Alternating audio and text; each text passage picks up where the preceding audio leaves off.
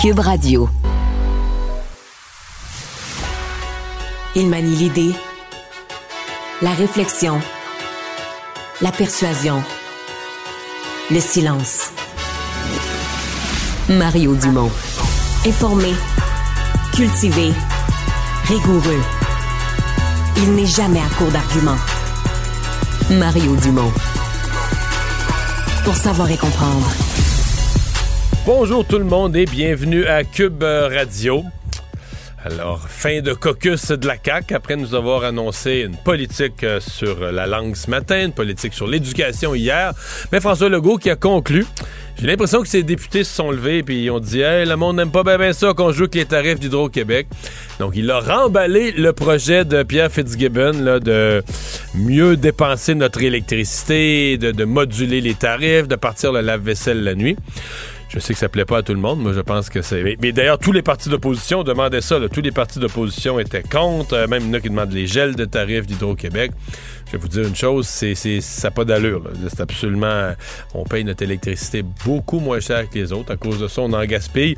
Le minimum, le minimum, ce serait à, à différentes heures de la journée de payer un petit peu ce que ça vaut pour qu'on fasse un peu plus attention parce que toute l'électricité qu'on libère, on va la revendre, l'exporter ou peu importe, plusieurs fois le prix. Tout de suite, on rejoint l'équipe de 100% Nouvelles. Dumont dans les studios de Cube. Bonjour Mario. Bonjour. Le ministre de la langue française, Jean-François Roberge, annonce bon, la formation d'un groupe, plusieurs ministres. On veut consulter des experts, des citoyens. Euh, L'idée, c'est d'arrêter le déclin du français. Il n'y a personne qui est contre la vertu, Mario, mais est-ce que ces réflexions-là, les consultations et tout ça, ça n'avait pas été fait avant l'adoption de la loi 96? Ouais, mais la loi 96, on va dire, c'était l'aspect vraiment législatif, là, ce qui peut être encadré par loi. Donc là, le ministre va dire, ben, il y a d'autres choses qui sont pas par la loi, ce sont des actions. Exemple, ce que le ministère de l'Éducation peut faire pour renforcer l'enseignement du français, ce qu'on peut faire en culture comme programme. Donc, c'est d'autres types d'actions.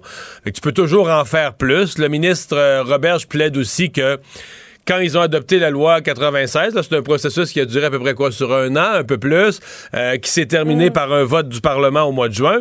Mais durant l'année 2022, puis même jusqu'au mois d'août, septembre, on a encore eu des chiffres de, de recensement, du recensement de, de Statistique Canada, qui montraient une situation du français encore pire. Donc, il dit, nous, comme gouvernement, Mm. les chiffres sont encore pires, il faut qu'on s'active, il faut qu'on travaille encore plus. Une fois tout ça dit, on peut pas être impressionné, c'est sûr, parce qu'il a été annoncé ce matin. Euh, le gouvernement est dans son deuxième mandat. Effectivement, la loi 96, on nous avait présenté ça comme le grand coup de barre à donner sur le français. C'est ça. Ça Ouais. donne un petit peu raison à ceux qui disaient à ce moment-là, c'est pas encore assez. Euh, et là, on annonce un comité interministériel. Bon, c'est un groupe de travail, un groupe d'action, on dit. Hey, C'est pas un comité, c'est un groupe d'action. Faut pas que je me trompe. hein. Un groupe d'action. C'est plus actif. Hé, là, là, là, là, là. On sent ça bouger, là. on sent ça venir. Euh, non, mais c'est, on rit un peu, mais c'est quand même ça, là. Tu sais, Pierre Pellado, le père de Pierre Carl, avait dit une fois dans une grande rencontre, dans un grand sommet économique, il dit, tu sais, dans la vie, quand tu sais quoi faire, tu le fais. Quand tu sais pas quoi faire, tu fais des comités, puis des sommets, puis des rencontres. Mais c'est, c'est toujours un peu ça pareil, là. Donc, euh, le gouvernement se met au, en action. Donc, moi, je partage le diagnostic là, que le français recule, donc je pense qu'il faut se mettre au travail, oui, mais pour l'instant, c'est difficile pour moi de commenter ça de long en large. Des ministres qui sont concernés par la question linguistique, sont dans un groupe d'action. Fait que, euh, à l'action, allez-y. Parlons euh, de la partielle à venir parce qu'on n'a pas de date comme telle, mais euh, euh, dans Saint-Henri-Sainte-Anne, on sait qu'à partir du 1er décembre, quand Dominique Anglade est parti, le premier ministre a, six mois. Bon, Québec solidaire, il va avec le même candidat. La CAQ a annoncé la candidature d'un jeune homme à qui on a parlé d'ailleurs un peu plus tôt, impliqué tout ça dans le parti. Pour le moment, Parti libéral qui détient le comté depuis 1994, pas de candidat. Qu'est-ce que ça dit, euh, tout ça, là, comment chacun met, met ses pions? Ben pour la CAQ, c'est sympathique. On présente le président de la commission de la relève, mais en même temps, je pense qu'on présente un candidat euh, sympathique, intéressant. Sûrement que tous les jeunes de la CAQ, là, quand le président, je l'ai déjà vécu au Parti libéral du Québec quand j'étais dans les jeunes Ben libéraux ouais. il y a 30 quelques années, là, quand le président des jeunes se présente, tous les jeunes se mobilisent. Donc ça va amener, tu sais, probablement que tous les jeunes du Grand Montréal vont venir aider euh, ce, ce jeune homme. C'est sympathique, mais bon, euh, ce qui mise à gagner le comté fort, fort, fort, euh, moyen, là, tu sais. Le, le vrai test, c'est les libéraux. C'est eux qui ont le comté. Comté. C'était le comté de leur chef jusqu'à tout récemment. Euh, et là, ils voient Québec solidaire qui prend de l'avance, qui prend de l'avance. Guillaume Clich-Rivard qui se, qui se représente, donc lui qui revient euh, dans la circonscription. Et Québec solidaire, bon, il faut, faut juste garder à l'esprit que ce que vous voyez à l'écran comme résultat, là, euh, Gabriel mmh. Nadeau-Dubois avait mis un accent presque jamais vu sur le comté, était allé à répétition. Québec solidaire pensait vraiment qu'il l'avait. Euh, puis finalement, il était même pas proche. Ben, il était pas loin, loin, loin, mais 2700 de majorité, c'est pas, euh, c'est pas 42. Euh, T'es pas un recomptage. C'est une solide majorité quand même. Et, Mario, ça ressemblait à ce qu'il y avait eu à l'élection d'avant, là, ou à peu près. Là. Oui, oui. Mais il faut mettre, faut mettre quand même dans la balance, euh, Marianne, on le sait, que Mme Anglade était chef. Alors, ça donne une visibilité exceptionnelle. C'est quand les gens regardent le débat des chefs dans le comté, ben, c'est leur candidate locale qui, qui, est qui, est au débat des chefs. Donc, ça donne une visibilité que les autres candidats n'ont pas. Il y a ça aussi à mettre dans la balance. Mais quand même, il y, a, y a un rattrapage faisable pour Québec solidaire. Ils mettent le paquet pour le faire. Est-ce que les libéraux pourront aller chercher une, candidature de prestige, une candidature forte. Euh, euh, c'est ce qu'on c'est ce qu'on attend de voir. Mm-hmm.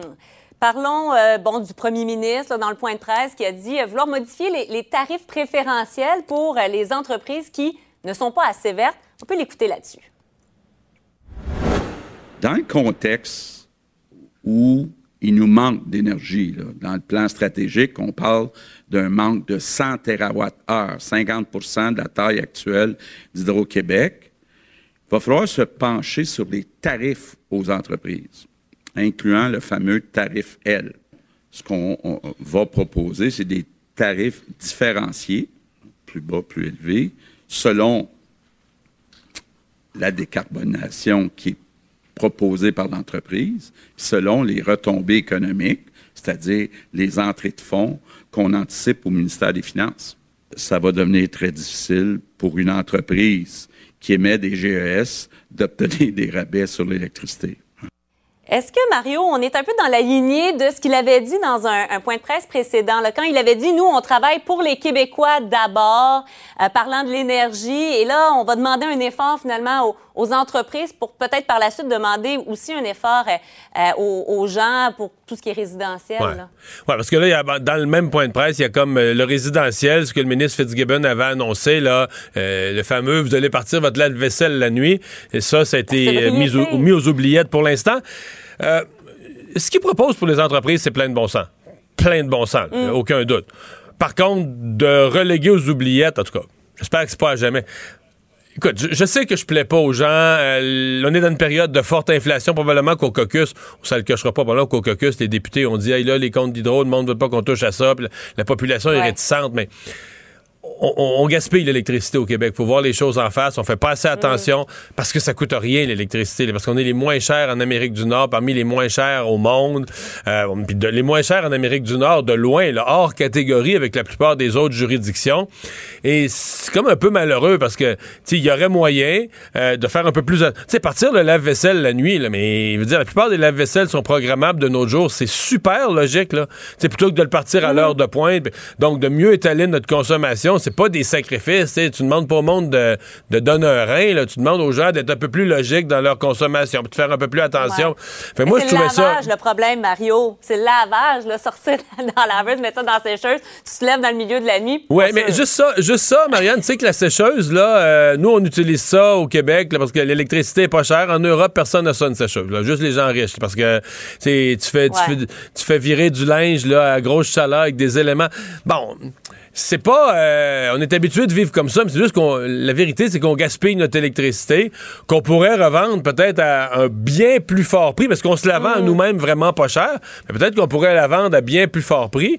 Et dans lequel cas, Hydro-Québec fait plus de profit. Mais ça pourrait être plus payant pour la société, pour la collectivité.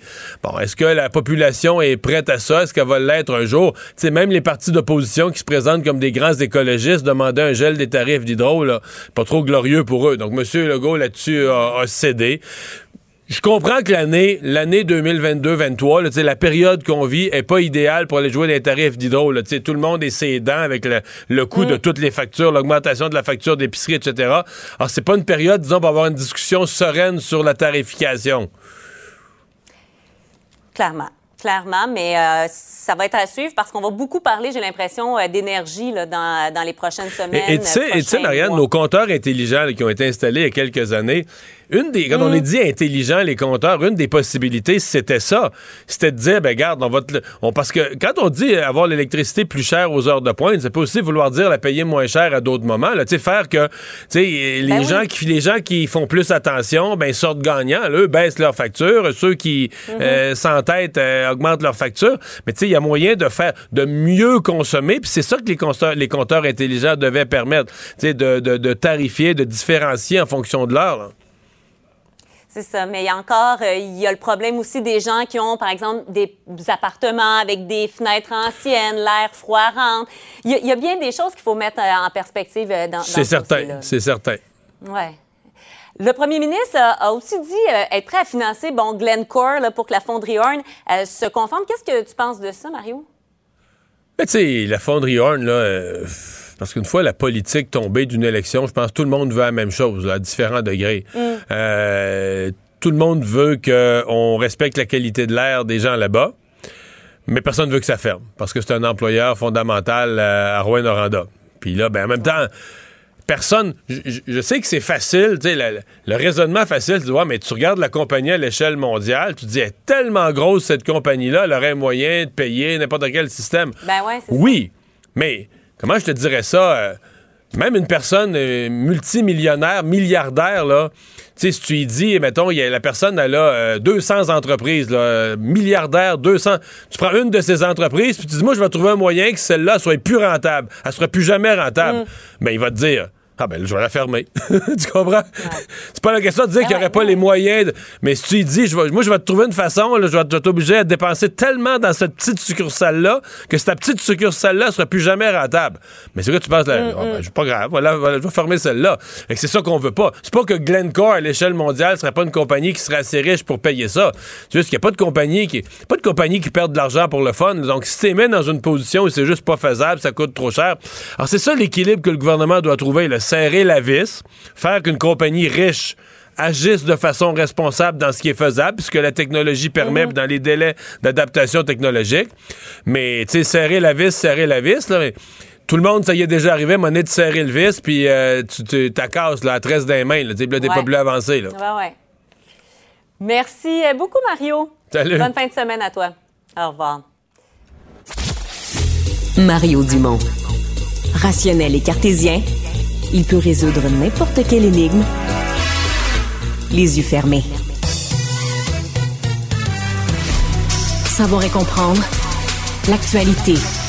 Alexandre Morand-Villouellette en fusillade au cours des dernières heures à Jérusalem euh, et ça aurait pu être encore pire. Ce que je comprends, c'est qu'on a euh, héroïquement maîtrisé l'individu. Ouais, il y a peu d'informations qui filtrent pour l'instant, mais ce qu'on sait, c'est que sept personnes au moins qui ont été tuées dans une synagogue à Jérusalem-Est pendant les prières du début du Shabbat. On a, entre autres, mais ouvert le feu là, en soirée et c'est une région, évidemment, de la ville là, qui est de colonisation juive. Donc, il y a beaucoup de tensions dans ces quartiers tout ça survient, surtout Mario, au lendemain des opérations israéliennes qui ont tué 10 Palestiniens en Cisjordanie et les tensions sont pas redescendues tout le long de la journée. Il y a eu des tirs de roquettes d'un côté comme de l'autre en réponse là, du côté de Jérusalem, dit-on, à des tirs de roquettes imputés au Hamas. Donc on a euh, beaucoup de violence, beaucoup de tensions alors qu'on avait eu quand même quelques mois un peu de répit dans cette zone qui est souvent, souvent, souvent secouée par ce genre de troubles entre les deux, le conflit qui perdure depuis des décennies. Et là, malheureusement, c'est sept nouvelles personnes qui s'ajoutent à ce triste bilan, Mario. Faudra voir dans, quelle direction on va s'enligner, surtout d'où vient le tireur dans cette histoire-là. S'il s'agissait quelqu'un du côté palestinien, ça pourrait raviver encore plus les tensions, bien évidemment. Pour l'instant, on se fait avoir de commentaires, mais c'est la consternation dans la ville de Jérusalem.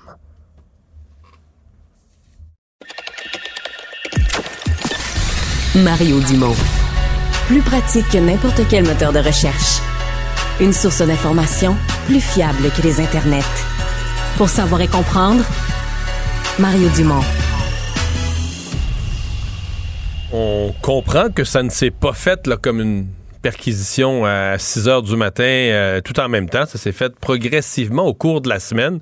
Mais ce matin, la Sûreté du Québec a quand même fait le bilan d'une opération majeure euh, dans le domaine de la pornographie juvénile. Euh, plus d'une trentaine de personnes qui ont été arrêtées. C'est le bilan qu'on en faisait ce matin. On en discute avec le coordonnateur de l'équipe intégrée de lutte contre la pornographie juvénile, Marc-Antoine Vachon. Monsieur Vachon, bonjour. Bonjour, M. Dumont. Donc, euh, faites-nous un peu le, bilan de l'opération. C'est une opération qui a débuté euh, à l'automne 2022. Euh, à l'origine, c'est l'équipe, comme vous l'avez dit, l'équipe intégrée de lutte contre la pornographie juvénile qui chapeaute ça. c'est des infiltrations qui ont été faites sur des chambres de discussion dont les participants tenaient des propos des propos qui, qui laissaient présager qu'ils cherchaient à rencontrer des enfants dans le but de commettre des infractions sexuelles à, à leur égard. Donc, c'est euh, plusieurs infiltrations, évidemment, puisqu'on a fait 31 arrestations. Et euh, Excusez-moi, mais quand vous dites le mot infiltration, ça veut dire que vous avez des agents qui se font passer pour un enfant ou qui, ou qui se font passer pour un pédophile, mais qui s'infilent dans le groupe? Ils ne sont pas passés pour des pédophiles. C'est des, on est régi par des règles de provocation policière, par le code criminel et puis les jurisprudences qui découlent de ça. Euh, il y a de la vigie qui est faite sans arrêt, de la vigie quotidienne qui est faite sur des sites, plusieurs sites Internet, que ce soit en pornographie juvénile ou autre, euh, ou autre euh, criminalité, si on veut. Donc, oui, des infiltrations, c'est fait. Effectivement, que les, euh, nos experts en la matière peuvent personnifier différents profils, mais comme je vous dis, sont vraiment régis. C'est pas une partie de pêche, c'est des. Sont, sont, là, et puis souvent, ben, ben, pas souvent, mais dans le cas présent, les 31 personnes qui ont été arrêtées ont elles-mêmes abordé nos profils d'infiltration. OK. Donc, 31 personnes arrêtées. Euh, mais je, lisais, vous dites c'est pas vraiment un réseau. On peut pas qualifier ça d'un réseau?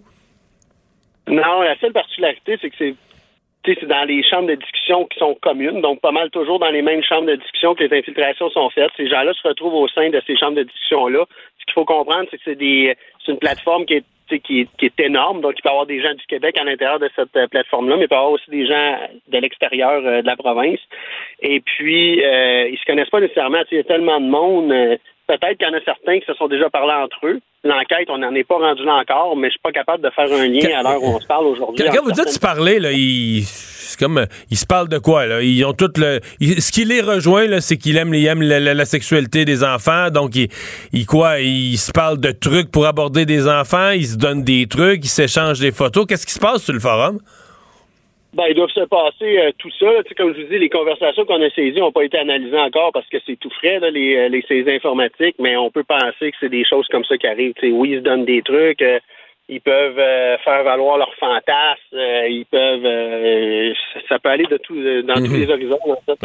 et, et, ça a conduit donc pour les 31 les, les 31 individus, ça a conduit à quel genre d'accusation?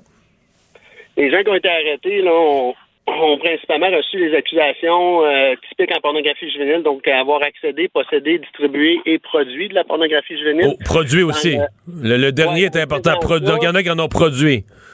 Ben c'est ça que j'allais expliquer. Dans le présent cas, la production, elle est écrite. Donc, les propos étaient tellement euh, tellement euh, intense, tellement dégradant que ça correspondait à la production de pornographie juvénile. Et dans la production, dans le code criminel, il n'y a pas que de la production. on pense toujours à quelqu'un qui prend une photo ou qui prend une vidéo d'un enfant dans position sexuellement explicite. On n'est pas là-dedans. C'est des, écrits. Donc, des écrits rentrent dans la définition de production de pornographie juvénile. C'est ça qu'on a. On retrouve aussi de l'incitation à des contacts sexuels. On retrouve des contacts sexuels. On a eu une accusation d'agression sexuelle à un endroit où une, victime réelle a été euh, a été retrouvée. Finalement, elle a passé, euh, elle a fait des confessions aux policiers. On a eu euh, des ententes arrangements dans le but de commettre des infractions d'ordre sexuel à l'égard des enfants. On a aussi eu rendre accessible du matériel sexuellement explicite à un enfant. Et c'est à peu près là-dedans qu'on tourne cette semaine. OK. Et donc, il y a des gens qui ont été arrêtés toute la semaine. je voyais dans des différents journaux, parce qu'il y en a dans toutes les régions, il y en a plusieurs qui ont déjà comparu, qui ont déjà, sont déjà passés par le palais de justice. 30 des 31 personnes arrêtées ont comparu dans les palais de justice de leur région. Donc, ont déjà fait face aux, accusations. Il y en a répartis partout dans le Québec? partout dans le Québec, des perquisitions qui ont été faites, euh, qui ont été effectuées dans à peu près toutes les régions administratives. Euh, ben, en fait, dans toutes les régions administratives, c'est des hommes, toutes des hommes, c'est le point qu'ils ont en commun. Ce sont des hommes entre 37 et 79 ans qui proviennent vraiment de tous les milieux. on a des comptables, ingénieurs, professeurs, camionneurs. oui, mais ben, professeurs, c'est parce que c'est pas pareil. Il y, a, il y, a, des gens du monde de l'enseignement, je comprends. Oui, il y a un professeur qui a été arrêté. Ça, euh, c'est autre chose, non? Ah, c'est autre chose certain. Lui, effectivement, dans nos critères, euh, euh, un peu d'urgence, quand tu es directement en lien avec des enfants, dans le cas des professeurs en situation parfois d'autorité, oui, ça, ça nous dérange beaucoup. Euh, présentement, par contre, rien laisse présager qu'il a commis cette personne-là a commis des abus sexuels envers des personnes, envers des enfants. Mais est-ce que dans ce cas-là, quand vous avez une personne, ben là on parle d'un professeur, mais si vous trouviez quelqu'un qui est aussi euh, entraîneur sportif ou même dans ces hobbies qui travaille euh, justement à entraîner des jeunes ou à travailler et s'occuper de groupes de jeunes, est-ce qu'à ce moment-là, vous poursuivez votre enquête, vérifier qu'il n'y aurait pas fait de victime? Par exemple, dans le cas d'un professeur avec l'institution scolaire, est-ce que vous allez investiguer davantage? Oui, c'est sûr, effectivement. Il y a beaucoup de travail qui est fait avant la perquisition et beaucoup à venir après. on a beaucoup de preuves informatiques qui ont été saisies dans chacune de ces résidences-là.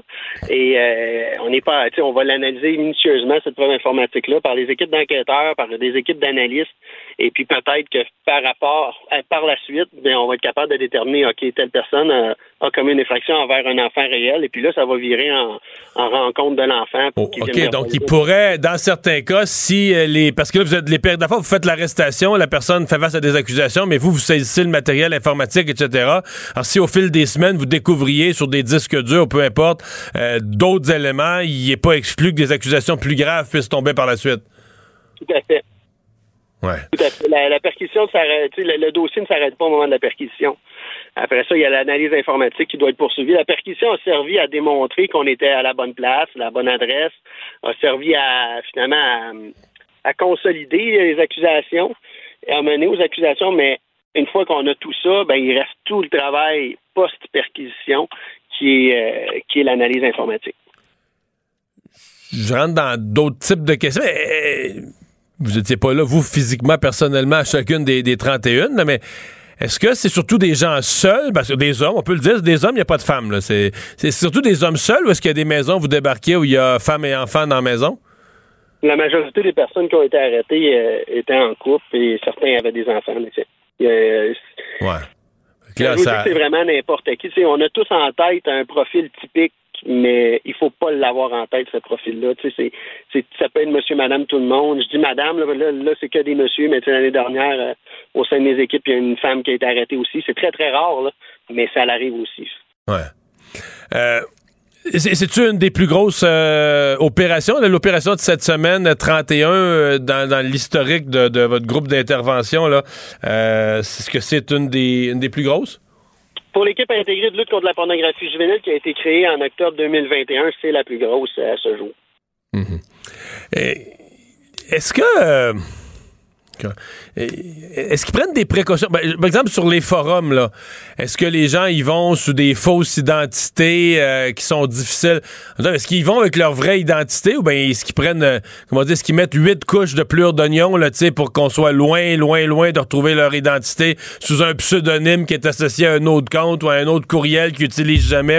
Est-ce qu'ils prennent vraiment des, des mesures? Ben, c'est, comprenez que c'est chaque dossier est différent. Il euh, y en a qui en prennent, il y en a qui en prennent moins. Les il n'y a personne qui était là avec son vrai nom, sa vraie identité, on s'entend. Les gens sont sous des pseudonymes, il y a différentes. Donc, ils sont conscients qu'ils font quelque chose d'illégal, Ah, ben oui, assurément, assurément.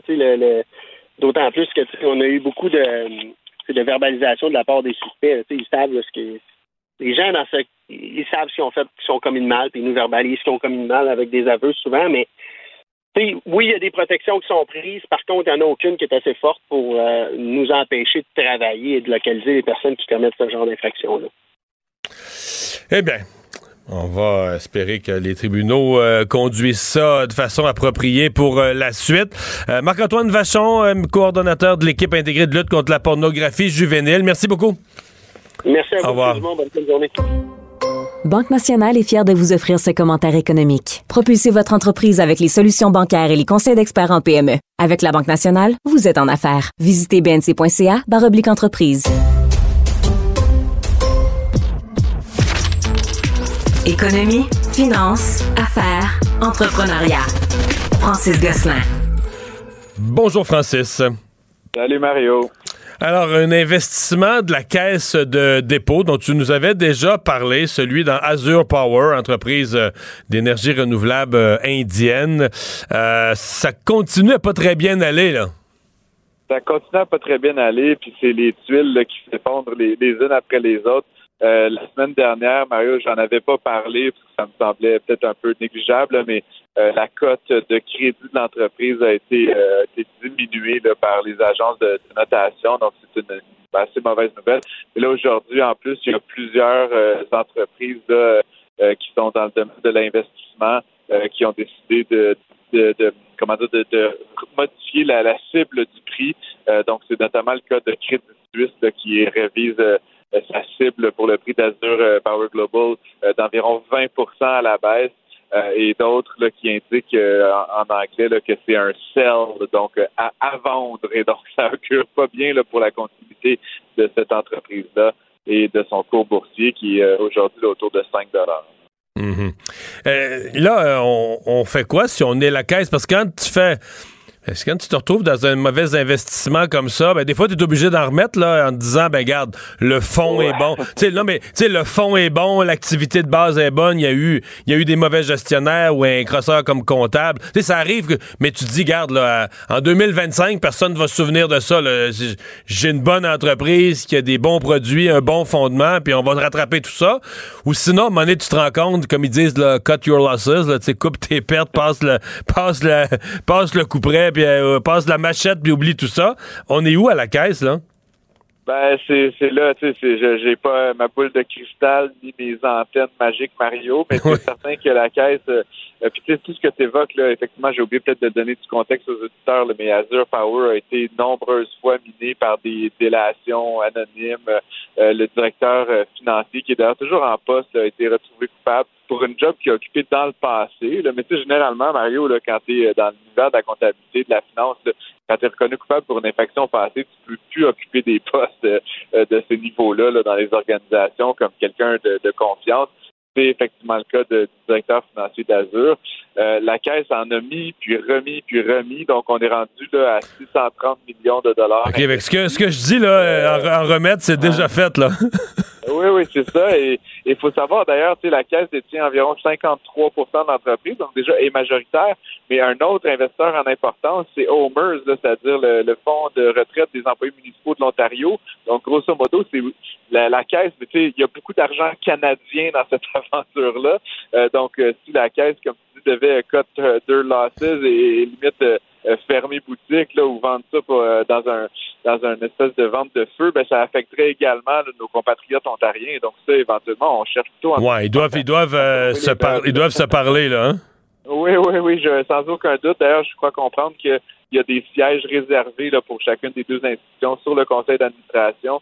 Euh, puis c'est un petit peu là, justement, on essaie d'intervenir pour remettre un peu d'ordre, euh, autant dans les finances, autant dans la gouvernance de manière générale, pour éviter de continuer là, à subir les contre-coups de cette gestion qui semble un peu, euh, peu douteuse, on va dire comme ça. Des chiffres, c'est pas les, le, chiffre officiel sur l'inflation, mais c'est des données euh, qui, qui, en disent beaucoup sur l'inflation et qui paraissent quoi un peu plus encourageantes aux États-Unis? Oui, ben en fait, j'ai fouillé ça un petit peu, Mario, honnêtement. Tu sais, je me suis toujours euh, fié là, au, au, Canada, on a l'IPC, en anglais Consumer Price Index. C'est l'indicateur qui est base, qui, base, grosso modo, sur les comportements des consommateurs. Et euh, on avait eu les indications là, en début de mois euh, pour euh, de décembre à décembre qu'aux États-Unis, l'inflation était, tu te rappelleras, de 6,5 environ. c'est une autre mesure, en fait, là, que je découvre graduellement en fouillant le dossier aujourd'hui, qui montre en fait que l'inflation serait plutôt de l'ordre de 5% aux États-Unis. cet indicateur-là, là, tu me permettras en anglais, c'est le Personal Consumption Expenditures. Euh, et dans le fond, ce que ça fait, c'est que plutôt que de regarder du côté consommateur, on regarde du côté des entreprises. Donc, euh, c'est vraiment, c'est les mêmes jeux de données, Mario, là, mais, mais grosso modo, c'est une lecture qui, a priori, peut sembler peut-être un petit peu plus exacte. euh, ça fait aussi pas la différence entre qui paye. Donc, par exemple, aux États-Unis, comme tu sais, par exemple, la santé est largement privatisée. Ben, quand on calcule le CPI, on va regarder vraiment juste les dépenses des ménages, alors que le euh, PCE, le Personal Expenditure, excuse-moi, je me mélange dans mes propres acronymes, on va vraiment regarder toutes les, tous les services de santé, indépendamment de si c'est un assureur, euh, le privé, le public ou un particulier qui a payé. Donc, ça donne une, une meilleure idée du prix indépendamment du payeur. Et donc, effectivement, le taux est à 5 1 pour 1,5 de différence avec le CPI, c'est assez majeur. On se rapproche de la cible du 2 à 3 de, de, la Fed. Et donc, ça, ça a évidemment euh, fait beaucoup jaser aujourd'hui. Le New York Times, le Wall Street Journal, le Washington Post, tout le monde a titré là-dessus, à savoir que c'était finalement très encourageant pour euh, l'économie américaine. Hmm une entreprise euh, de Québec qui exploitait des Airbnb qui s'est fait ramasser. Ouais, c'est écoute, c'est la, la, nouvelle locale, on va dire ça comme ça, mais je trouvais ça frappant quand même, pour tous ceux et celles qui exploitent comment dire, légalement des établissements, des hôtels et même du Airbnb. Il y a plusieurs euh, municipalités qui encadrent euh, très bien ça. Euh, ben, c'est un exploitant d'immeubles de Québec, là, les immeubles Murray, qui s'est fait attribuer là, 32 constats d'infraction en 2018 pour un total de 148 000 Et peu contents de devoir payer 150 000 de d'amende, Mario. Ils ont continué certaines de leurs pratiques et donc ils se sont vus remettre 18 nouveaux constats d'infraction. Donc au total, l'entreprise a payé 185 000 d'amende pour ces pratiques euh, ben, qu'on pourrait juger d'illégales, c'est-à-dire non conformes à la réglementation, euh, pour euh, évidemment avoir opéré des, Airbnb, autant dans des unifamiliales que dans du, du multirésidentiel. Euh, il y avait tout un stratagème derrière ça. Le Journal de Montréal et le Journal de Québec en parlent. Euh, mais donc, il semblerait que l'entreprise a maintenant appris sa leçon et n'en fait plus. Euh, mais il faudra voir s'il y a d'autres d'autres comme accusations qui sont qui sont envoyées dans les prochains prochains jours, prochaines semaines. Ouais, parce que les règles ont été quand même resserrées là du côté d'Airbnb. ça a été pendant une époque le dire, il y avait pas, c'était nouveau puis c'était pas encadré. Mais maintenant, euh, je veux dire, c'est, il y a plusieurs, plusieurs règles du gouvernement, puis ensuite d'autres des villes. Fait qu'on fait plus. Euh, puis c'est peut-être pas fini, hein, parce qu'avec la pénurie de logements.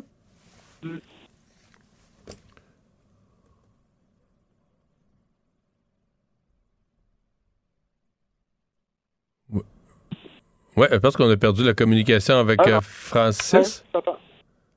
Allô, allô? Allô, allô? Oui, bon. non, avec la pénurie de logements, euh, ça, ça s'améliore pas, là.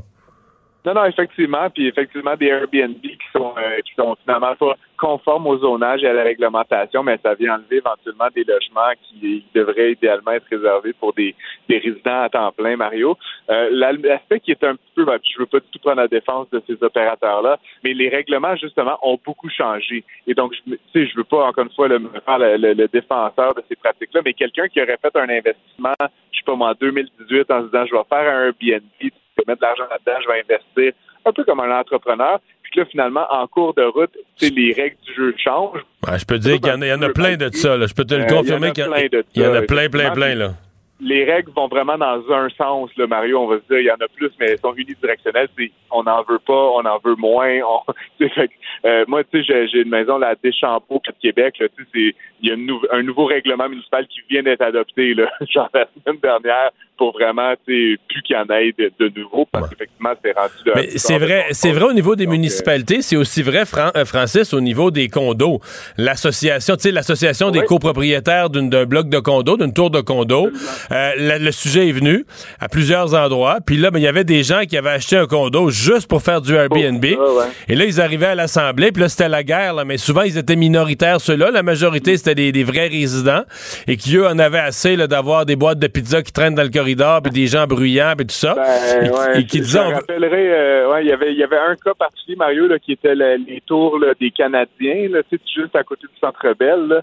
Écoute, je pense que c'était comme une affaire comme 20 ou 25% qui avait été acheté à ces fins-là, mais ça faisait que tous les jours, tous les soirs, tu avais des touristes d'un peu partout au monde qui venaient faire la fête dans ces appartements-là et comme tu dis, qui cochonnaient les couloirs, qui faisaient du bruit, euh, qui défonçaient des murs. Donc, c'est vraiment pour la, pour les gens qui habitaient là à temps plein, c'est comme un peu un peu l'enfer. Ouais, sauf que ceux qui ont acheté, comme tu dis, ceux qui ont acheté pour en faire un investissement qui allait rentabiliser avec Airbnb, quand ils sortent de l'Assemblée des copropriétaires puis qui ont perdu le vote à 47 contre 16, euh, qu'on interdit dorénavant la location court terme, euh, ils font ils font pas de put, là, tu sais. ouais, ceci dit, il y a quand même, euh, tu sais, puis je veux juste pour les gens qui s'intéressent, peux, par exemple, afficher sur Airbnb n'importe quel logement, puis ça, je pense pas que c'est même permis de, de, l'interdire pour une période de plus de 31 jours. Oui, exactement, un mois. Les gens qui veulent opérer ça à la, à la petite journée ou pendant un week-end, ça, c'est pas permis.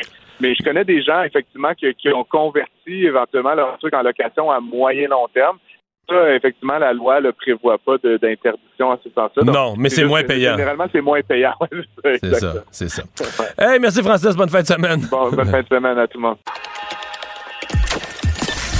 Mario Dumont. Plus pratique que n'importe quel moteur de recherche. Une source d'information plus fiable que les internets. Pour savoir et comprendre, Mario Dumont. L'exercice lui-même Mario Dumont. va faire sortir plus de vérité sur ce qui s'est véritablement passé à ce moment-là. Gérez donc ça, s'il vous plaît. Isabelle Maréchal. Mais c'est parce qu'à un moment donné, si on paye pas tout de suite, on va payer tout à l'heure. La rencontre, Maréchal Dumont. Bonjour Isabelle. Bonjour Mario. Alors, janvier est, euh, semble-t-il, le mois des divorces. Et euh, tu te demandes si euh, la, la, la, pression d'une année financièrement aussi difficile, c'est pas encore pire. Bien, c'est parce que, tu sais, on a beaucoup parlé avec justesse de, de la conjoncture économique actuelle, l'inflation galopante, encore cette semaine, hausse du taux directeur. Euh, de la Banque du Canada euh, pointe à l'horizon peut-être euh, des signes de récession. Bref, tout ça, c'est un stress financier pour à peu près tout le monde, la classe moyenne et même au-delà.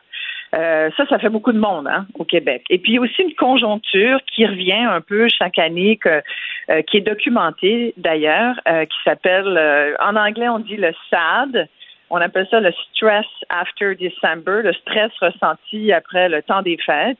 Euh, on dit on l'appelle aussi le, blues post-temps des fêtes, qui est ressenti par à peu près 65% des gens. Donc après le temps des fêtes, tu te sens, tu te sens un peu, euh, euh, un peu déprimé finalement.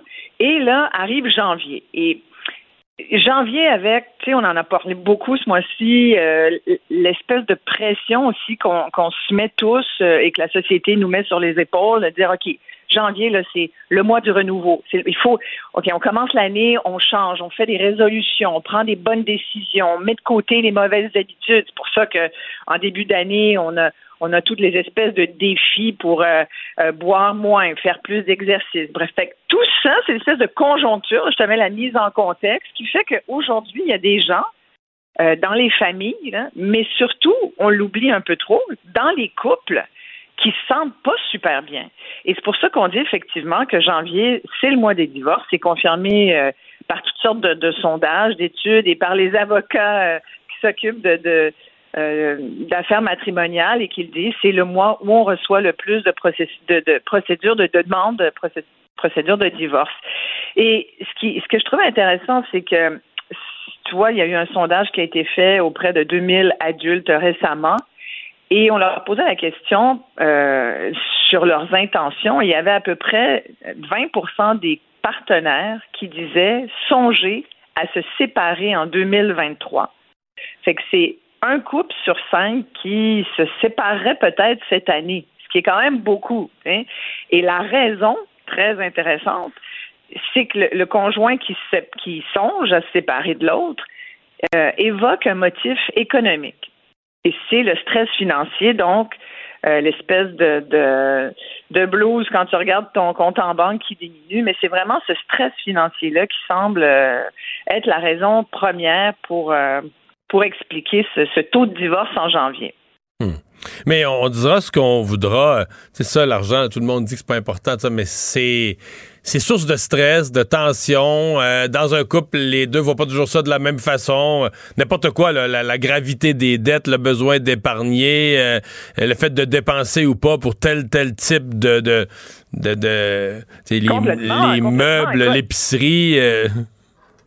Euh. Ben, d'abord, euh, tu sais, c'est pas, euh, c'est pas, tu sais, dans un couple, c'est pas tout le monde qui dépense de la même façon. Il y en a des plus dépensés que d'autres. On dit tout le temps qu'il y en a un qui dépense plus que l'autre, mais Ah, des je sais fois aussi, des, ouais, ben, je sais pas, chez vous, euh, chez nous, on est pas mal pareil, mais, mais je l'ai Mmh. entendu de plusieurs personnes. Euh, tu sais, des fois, on s'imagine que c'est la fille qui dépense parce qu'on Mmh. on a. Mais, mais tu sais, les gars, les bébelles, euh, les motos, euh, le- l'électronique. Non, c'est quoi? C'est Ouais, ouais, ça se peut. Ça se peut. Ça se peut. Écoute, nos auditeurs, je suis sûre, ont des opinions là-dessus. Mais tu sais, il y, a- il y a ça, il y a tes dépenses de, de consommation. Des fois, tu aimerais ça que, que l'autre soit plus économe. Mais il y a aussi, des fois, l'autre qui, qui tu sais, c'est pas toujours euh, des, relations que, que tu as en début euh, à, à 20 ans, 25 ans, puis que tu gardes pendant, tu sais, des couples qui durent aujourd'hui 40, 50 ans, c'est plus rare. Il y en a, mais c'est plus la norme. hein. On dit aujourd'hui qu'un couple sur deux se sépare au bout de 5 ans.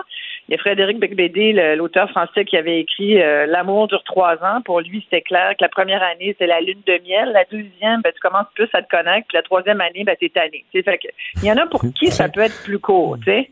Mais, mais c'est sûr que des fois, puis des fois, donc, quand tu arrives, famille, couple reconstitué, l'autre, il arrive pas avec une page blanche. Il a peut-être déjà divorcé. Il y a peut-être euh, des pensions alimentaires à payer. Euh, il y Ouais, en a en qui ont, qui ont fait puis des fois, ben, où il y a des projets d'affaires qui traînent les deux du couple vers le bas. Euh, Il y en a qui ont des aussi des, des, des dettes de jeu. Il y en a qui ont des habitudes coûteuses. Tu sais, quelqu'un qui aime bien sortir, faire la fête, l'alcool, bref. Il y a toutes sortes de raisons. Mais ça, l'alcool, que- euh, ça peut plus être euh, budget. À deux, deux consommations par semaine, là, d'après moi, on s'en ruine plus avec ça. Ouais, ben si le monde suit ça, mais Ah, permets-moi ah, d'en ouais, ouais. sincèrement. Ah, là. moi, j'avais pris pour acquis que- parlera en février. parce Moi, j'avais pris pour acquis que tout le monde suivait ça, là. Oh mon Dieu, non, je pense que ça va être difficile. Mais Ah. c'est vrai que tu peux décider de couper le poste euh, alcool un peu. Le poste SAQ, là, ça, c'est comme le poste euh, pharmaprix. Là, tu sais, faut, faut de couper ça le plus possible. Dans les affaires qu'on peut couper, là, tu sais, mais bon. Euh, mais tu sais, je trouve ça intéressant parce que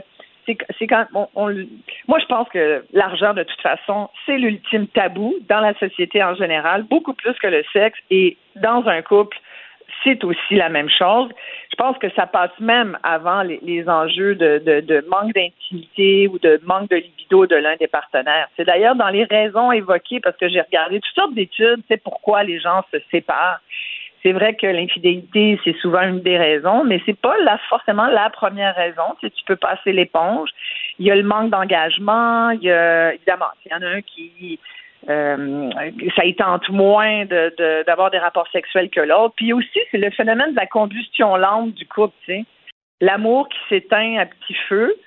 Euh, tout ça, ça fait partie. Moi, je trouve c'est pas évident d'être de vivre à deux. Tu sais, quand tu y penses, euh, t'as pas toujours euh, t'as pas toujours la, la- la même perception de la vie, des choses que l'autre. Moi, je pense que c'est important d'avoir les mêmes objectifs, tu sais, mais c'est pour ça que souvent, les avocats ils disent euh, en général, là, on marque différence irréconciliable. Ça, ça veut dire, regarde, sur à peu près euh, l'ensemble l'ensemble de l'œuvre, on s'entend plus trop. Après, c'est sûr qu'il y a eu l'effet pandémie. Là. Tu sais, je regardais les taux de divorce au Canada, moins en, en, en 2020, parce qu'il y a effectivement eu euh, énormément d'obstacles au traitement des, dossiers, des dossiers de divorce là, à cause de- du confinement. Et bon, euh, on était. euh, il y en a qui les procédures judiciaires, avaient été entamées, mais elles ont été ralenties. Euh, Bref, on sait que les palais de justice, c'est aussi très long avant que les causes soient entendues. Bref, mais dès, dès que les gens ont pu revivre un peu, euh, au courant de l'année 22, on a vu beaucoup de séparations de gens connus, mais je veux dire, les gens pas connus aussi se séparent et il y en a eu beaucoup plus. Et c'est le stress, l'anxiété, l'insécurité financière qui sont les trois premières causes euh, et qui ajoutent de la pression sur les couples. Ce qui fait que depuis, il y a beaucoup d'experts qui disent que le nombre de séparations a vraiment beaucoup augmenté au Québec. Fait que là, 2023, j'ai l'impression que ça va être ça qui nous pend au nez. Après, bon, et moi, j'ai déjà fait beaucoup d'entrevues euh, avec des médiateurs, des gens qui sont allés en médiation. Puis bon, tu peux toujours essayer. Il y en a qui disent, tu ça vaut ce que ça vaut. Je connais du monde qui l'ont essayé, ça, ça a marché un certain temps, ça marche pas toujours.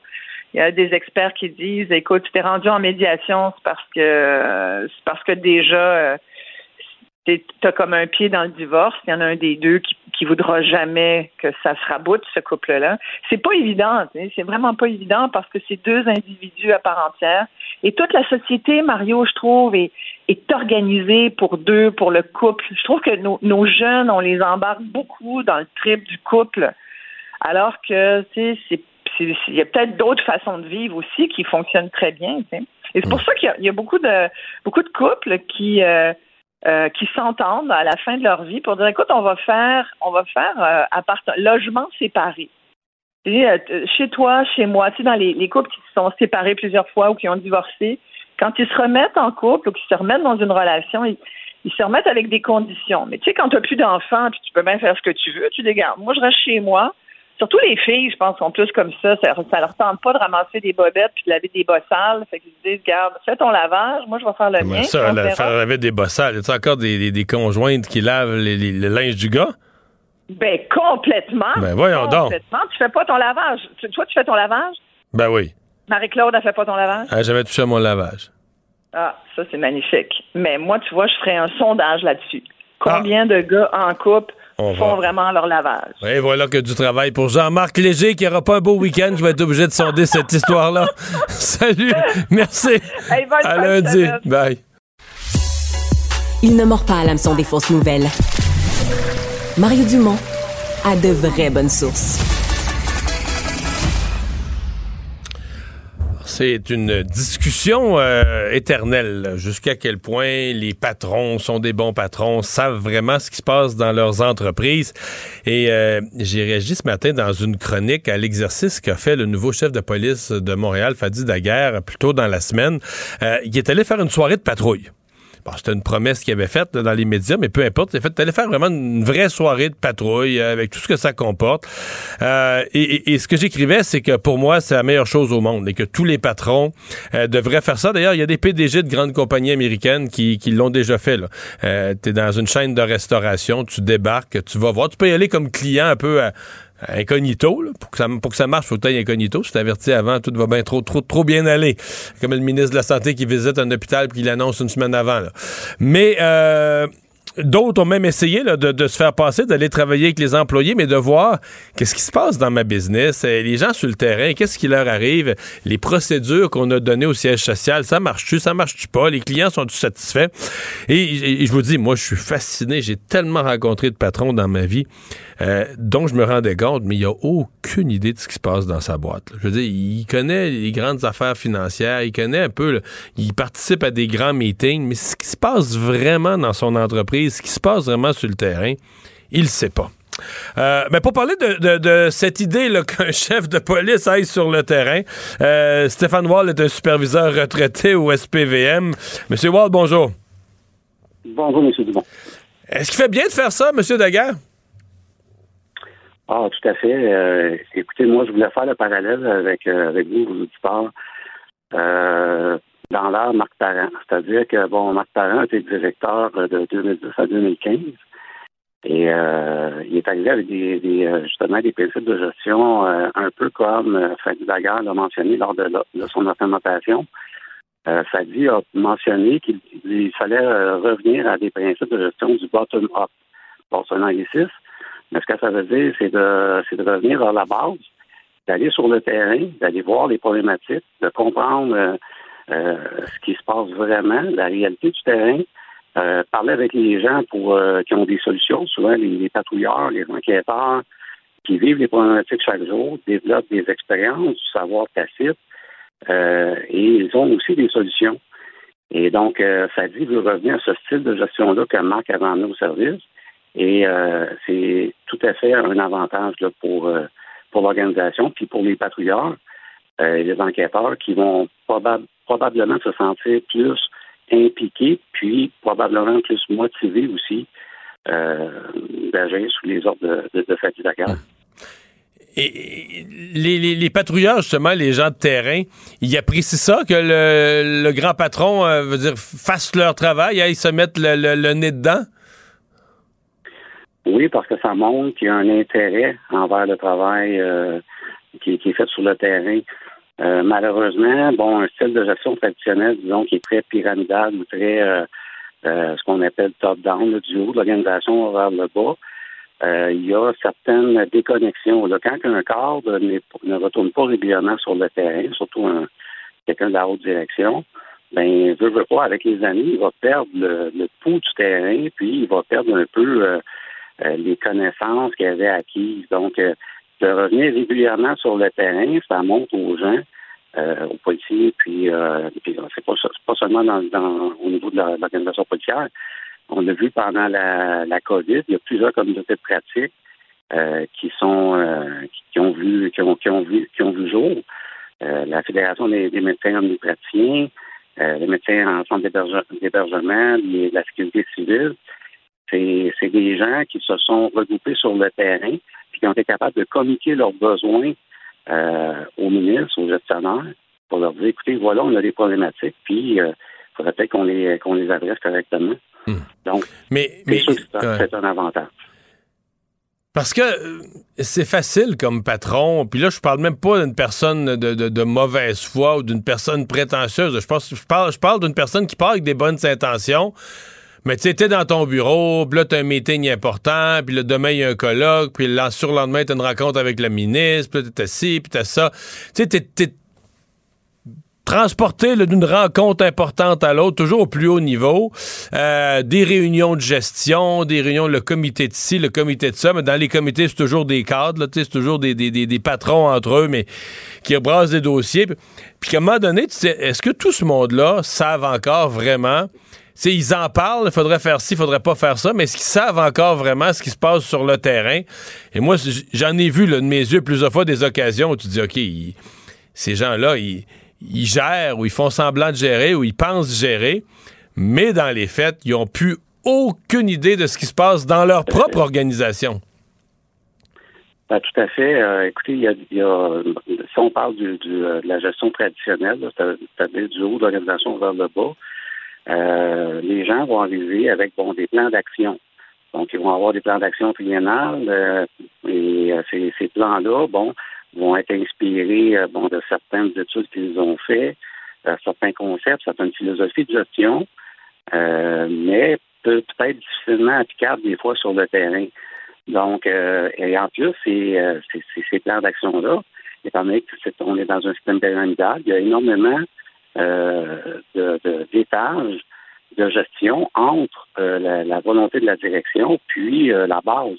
Donc, à chaque fois qu'un message est envoyé du haut vers le bas, ben euh, le message va être dilué euh, et il va arriver en bas euh, édulcoré, édulcoré. Donc, ça ne sera pas le message que le boss voulait vraiment avoir en haut. Donc, ça, de, ce sens-là, ça perd, ça perd d'efficacité, euh, les, les, mesures du plan d'action. Puis de l'autre côté, ben, si les solutions puis les problématiques sont constatées par les gens de terrain et sont remontées vers le haut de l'organisation directement, avec une structure aplanie, où il y a moins de, de, euh, de degrés ou de d'étages euh, euh, au niveau des, patrons, ben là, le message va être plus direct, puis les gens vont voir que OK, le plan d'action est, adapté à, à, la situation sur le terrain. Donc, j'ai le goût, moi, au moins écouter, j'ai le goût d'embarquer là-dedans, j'ai le goût de je me sens écouter, puis j'ai goût d'être mobilisé, puis de, de, de, participer à mon organisation.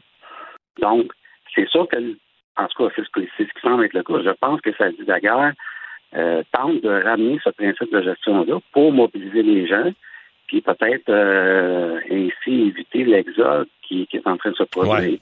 Parce que les gens ne se sentent pas concernés, ne se sentent pas supportés par la direction et par euh, les élus à la Ville de Montréal.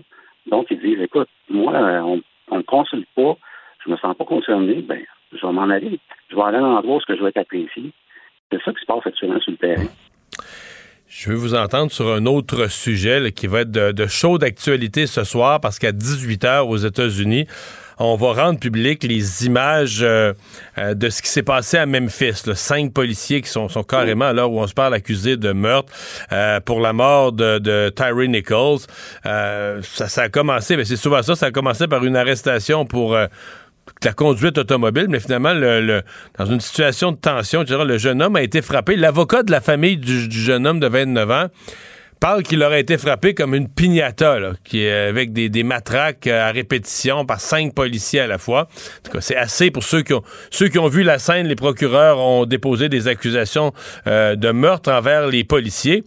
comment on. Il me semble qu'à 5 versus 1, euh, c'est l'idéal quand tu es en surnombre pour faire une arrestation où, justement, t'as pas besoin de. Pas besoin de brasser trop, euh, tu prends vite le contrôle de l'individu, non? Ben, effectivement, écoutez, moi aussi, oh, c'est sûr que c'est euh, un domaine que, j'affectionne particulièrement. Euh, l'usage judicieux de la force, puis le mot judicieux est super important. Dans un cas où une personne est en crise euh, ou très violente, bon, ça dépend, est-ce qu'il y a un objet contournant dans les mains, un objet qui pourrait causer des dommages. Bien entendu, on ne s'approchera pas d'une personne qui est armée. Mais une personne qui est en crise, puis que les, bon, disons, les armes intermédiaires ne fonctionnent pas, le, le port de Cayenne, le bâton télescopique, euh, peut-être euh, le, le taser, ça fonctionne pas, ben, il reste toujours le travail en équipe. Le travail en équipe, c'est vraiment cinq, quatre à cinq policiers qui vont euh, aller saisir un individu, tous en même temps, et ils vont vraiment s'occuper de, de, saisir chacun un membre.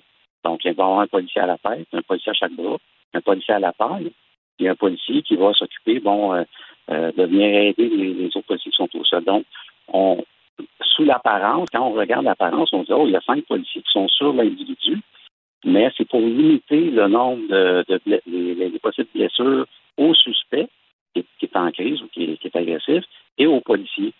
Donc, c'est une façon qui est la plus efficace de contrôler quelqu'un. Et de temps en temps, oui, selon certaines circonstances, il y a des coups qui peuvent être donnés.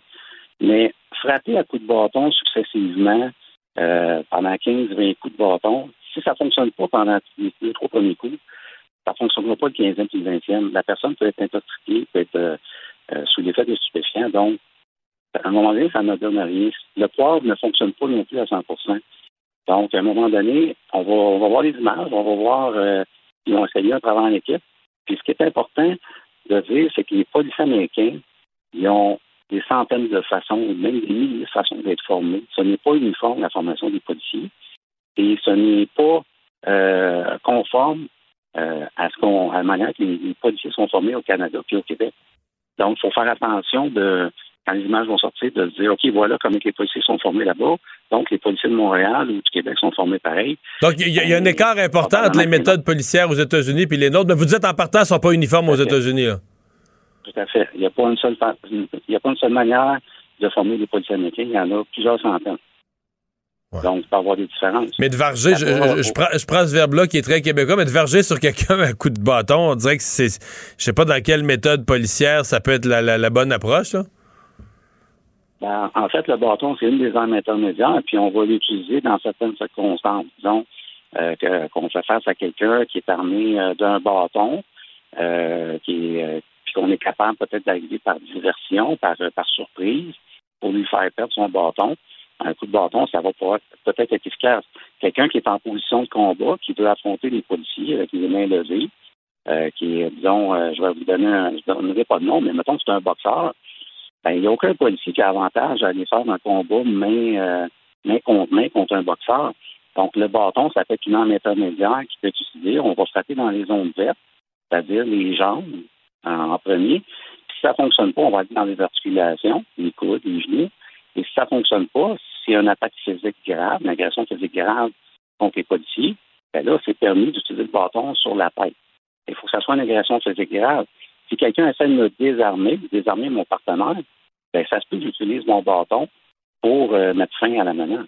Donc, il y a certaines circonstances qui peuvent être euh, acceptables, mais de, frapper à coups de bâton, ce qu'on ne sait pas, on n'a pas vu les images, mais euh, frapper à coups de bâton pendant 10, 12, 15 répétitions. À 5. Ben, c'est pas le cas à cinq policiers, comme je vous dis, qui est privilégié, c'est le travail en équipe. Est-ce que c'est un travail en équipe qui a été fait là-dedans, dans l'intervention? C'est ce qu'on va voir. Puis si c'est un travail en équipe, qui est une technique reconnue et efficace, est-ce que est-ce qu'il y a une violence euh, euh, excessive qui est utilisée? Ce qui semble euh, peut-être être le cas selon les accusations. La question s'était posée la même sur George Floyd. Bon, je comprends, comment dire, je comprends qu'une personne, faut pas être baveux avec les policiers ou faut pas se tirailler avec les policiers. Mais mettons, lui, là, je pense que un faux 20$. Mettons, moi, je suis policier. Est-ce qu'il n'y a pas un point où tu te dis, OK, mais là, on ne va pas tuer quelqu'un pour un faux 20$? Dire l'écart entre ce que c'était au départ Puis ce que c'est en train de devenir, est-ce qu'il n'y a pas un arrêt de l'escalade ou dire à la limite, on va laisser ça se calmer, puis euh, on prend son numéro de plaque, on ira l'arrêter chez eux plus tard quand il va être calmé, puis on le fera payer. C'est-à-dire que il y a un point où ça n'a pas de bon sens que le, d'un point de départ à une escalade verbale qui mène à une escalade physique qui mène à je dis une mort, mais ça pourrait être des blessures graves. Parce que maintenant, tu remontes, tu remontes la chaîne, tu dis, OK, mais là, on, est parti d'une, est parti d'une intervention pour un faux 20 pièces ou dans ce cas-ci, on semble parti d'une intervention pour euh, une infraction au code de la route ou une conduite erratique. Il y a comme, euh, tu dis, il s'est passé une escalade, on est parti de, de, conduire en cave, puis là, t'es rendu qui est mort. Ben, ça, je vous donne 100% raison, dans le sens que, puis c'est important, encore là, de dire que la formation est différente mais aussi la culture policière. on n'a pas le même contexte euh, historique, on n'a pas le même, euh, les mêmes lois, on n'a pas la même culture sur les armes à feu. Euh, et des fois, peut-être que dans certaines organisations policières, dans certains États américains, des, des, infractions, disons, qui sont moins graves, comme peut-être la fausse monnaie, ben, vont être traitées peut-être trop sérieusement par certains policiers. Euh, alors qu'ici, justement, la majorité des, des petites infractions, ben, on va être euh, beaucoup, beaucoup dans euh, euh, écoute, on va on va procéder à une identification, puis après ça, ben, ça va être une libération par arrestation comparée. Mmh. Donc, c'est pas le même système de justice, c'est pas le même système de libération, c'est pas les, les mêmes lois, pas la même culture, pas la même formation. Puis, dans le cas de George Floyd, c'était un travail en équipe. Ils ont tenté de le maîtriser, ils ont, ils ont tenté euh, de, de, stopper un peu euh, euh, la violence. Sauf que le problème, c'est que c'est un travail d'équipe qui a été mal exécuté. il ne faut jamais positionner une personne, une fois qu'elle est menottée, la personne, ne faut jamais la laisser positionner sur le sur le ventre. Parce que là, on risque de créer, de créer une activité positionnelle. La personne peut avoir de la difficulté à respirer. Donc, dès qu'une personne est menottée dans le dos, on va le virer sur le côté, sur le côté latéral du corps pour lui permettre de dégager les voies respiratoires. Et ça n'a pas été fait dans, dans Floyd. Et non seulement ça, c'est que le. Il y a un genou, un genou sur le cou en plus, là, ouais. Il y a un genou sur le cou, ce qui n'est pas enseigné non plus au Québec. C'est-à-dire que le genou, euh, tant que la personne n'est pas menotée, ce qu'on va privilégier, c'est oui, sur les épaules, on peut mettre le genou. Une fois que la personne est menottée, c'est tout de suite, OK, on le remet sur le côté pour le laisser respirer. Donc, ça a été une mauvaise technique, puis mal, mal exécutée. Et le jeune, les jeunes policiers qui ont tenté de dire à Chauvin, au policier Chauvin, euh, de faire attention, ben, Chauvin ne, les a pas, ne les a pas écoutés. Et euh, ça, ça, ça a d'une manière tragique. Stéphane Ward, merci beaucoup d'avoir été là. Excellent. Au revoir. Mario Dumont. Rationnel et cartésien, il peut résoudre n'importe quelle énigme les yeux fermés. Un adolescent de 17 ans poignardé. Une autre femme assassinée. Il est visé par des allégations d'inconduite sexuelle. Les formations politiques s'arrachent le vote des familles. Comment faire fructifier votre argent sans risque? Savoir et comprendre les plus récentes nouvelles qui nous touchent. Tout savoir en 24 minutes. Avec Alexandre Morin-Villouellette et Mario Dumont. En manchette dans cet épisode, le ministre Roberge dévoile des pans de son chantier pour l'avenir du français. Sobriété énergétique, Québec va d'abord serrer la vis aux entreprises avant de passer aux particuliers.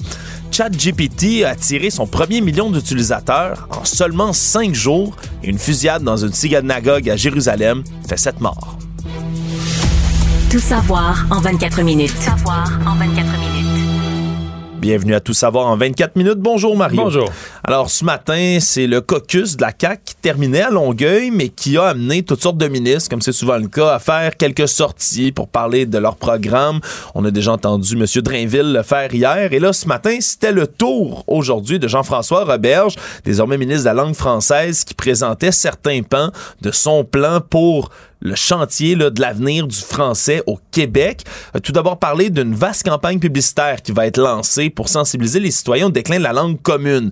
Parce que ce que M. Robert disait aujourd'hui, c'est qu'il n'est pas certain que tout le monde est au courant d'à quel point les statistiques sont alarmantes par rapport au français. Donc, veut tout d'abord sensibiliser les gens à cette cause-là. Oui, on l'entend souvent un peu partout dans les médias, mais veut en faire vraiment une cause gouvernementale, veut également s'attaquer au contenu numérique américain qui est omniprésent, évidemment, avec les géants euh, Netflix, Amazon de ce monde, auprès des jeunes tout particulièrement, pour valoriser auprès d'eux le contenu québécois, évidemment, bien particulièrement le contenu français.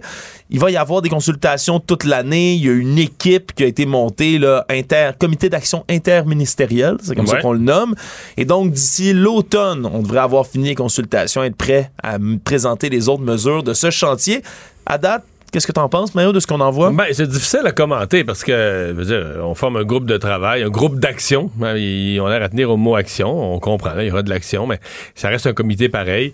Euh, est-ce que ça implique, tu sais, si on me demandait, est-ce que ça implique les bons ministères? Oui, oui. euh, c'est les bons ministères qui sont là, tous ceux qui sont directement ou indirectement concernés par la langue. Sauf que, Bon, euh, tu sais, quand t'es dans un sentiment d'urgence, on t'annonce qu'on fait un comité, tu sais, t'es obligé, obligé d'en conclure que là, le gouvernement a fait sa loi 96. C'était une étape. euh, là, on, commence à la mettre en application.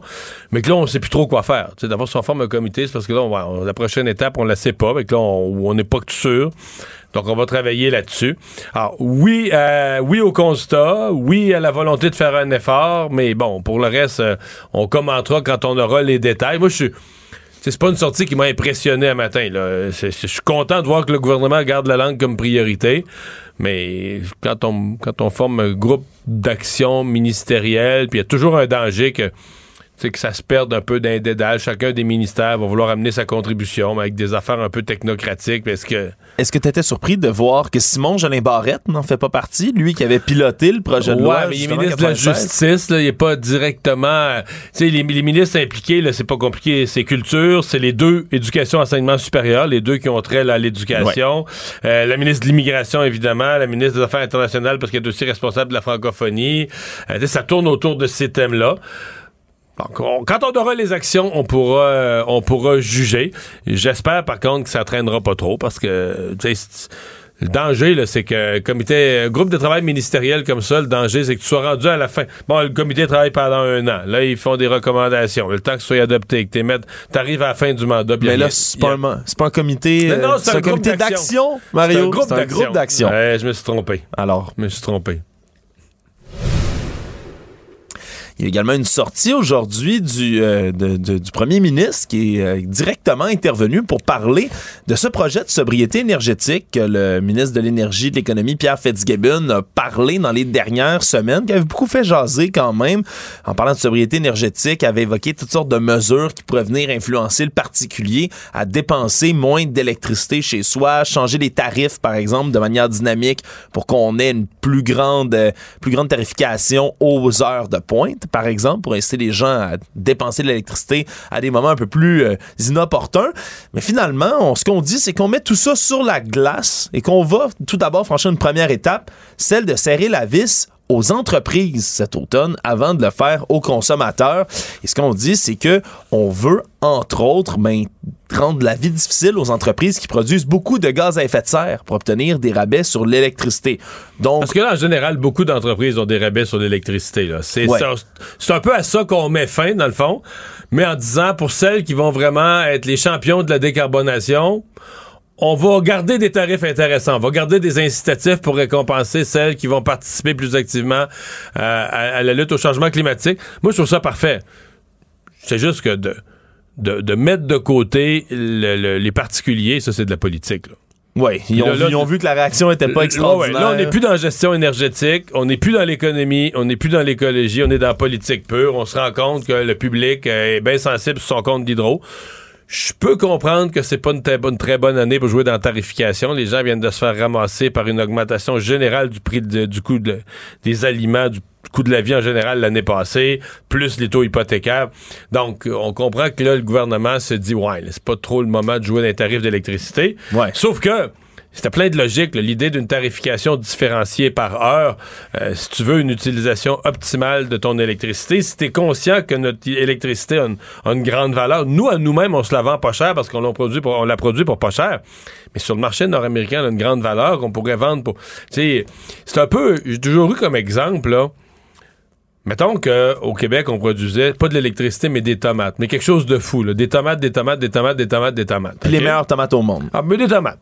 Puis moi, je te disais, mais nous, on va se les vendre à nous-mêmes pas cher, les tomates. 5 cents de tomates. Tellement pas cher que moi, je vais engraisser mon jardin, plutôt que d'acheter de l'engrais chimique ou une autre forme d'engrais ou du, faire du compost, je vais mettre des tomates dans le jardin, ils vont pourrir, ça va faire une forme de compost. Parce qu'ils sont, tellement pas chers, je n'achète une caisse. Puis à ce prix-là, ben, tu peux en acheter pour lancer chez ton voisin si tu l'aimes pas. tu vas me dire c'est un gaspillage de, valeur des tomates parce qu'on pourrait vendre les tomates à l'étranger à 4 euh, piastres du panier, puis on enrichirait le Québec si on vendait toutes ces tomates-là. Donc, c'est se les vendre. Le point, c'est que se vendre quelque chose à soi-même à très, très, très bas prix, euh, puis qui fait que tu le gaspilles, c'est pas une mesure économique efficace. C'est mieux à la limite de baisser les impôts, euh, de donner des aides aux plus pauvres qui ont des logements mal chauffés, mais de dire puis pas nécessairement je parle pas de quadrupler la facture, mais ne serait-ce ne serait-ce qu'une tarification différenciée de dire regarde les heures de pointe euh, ben ça va coûter un peu plus cher la nuit.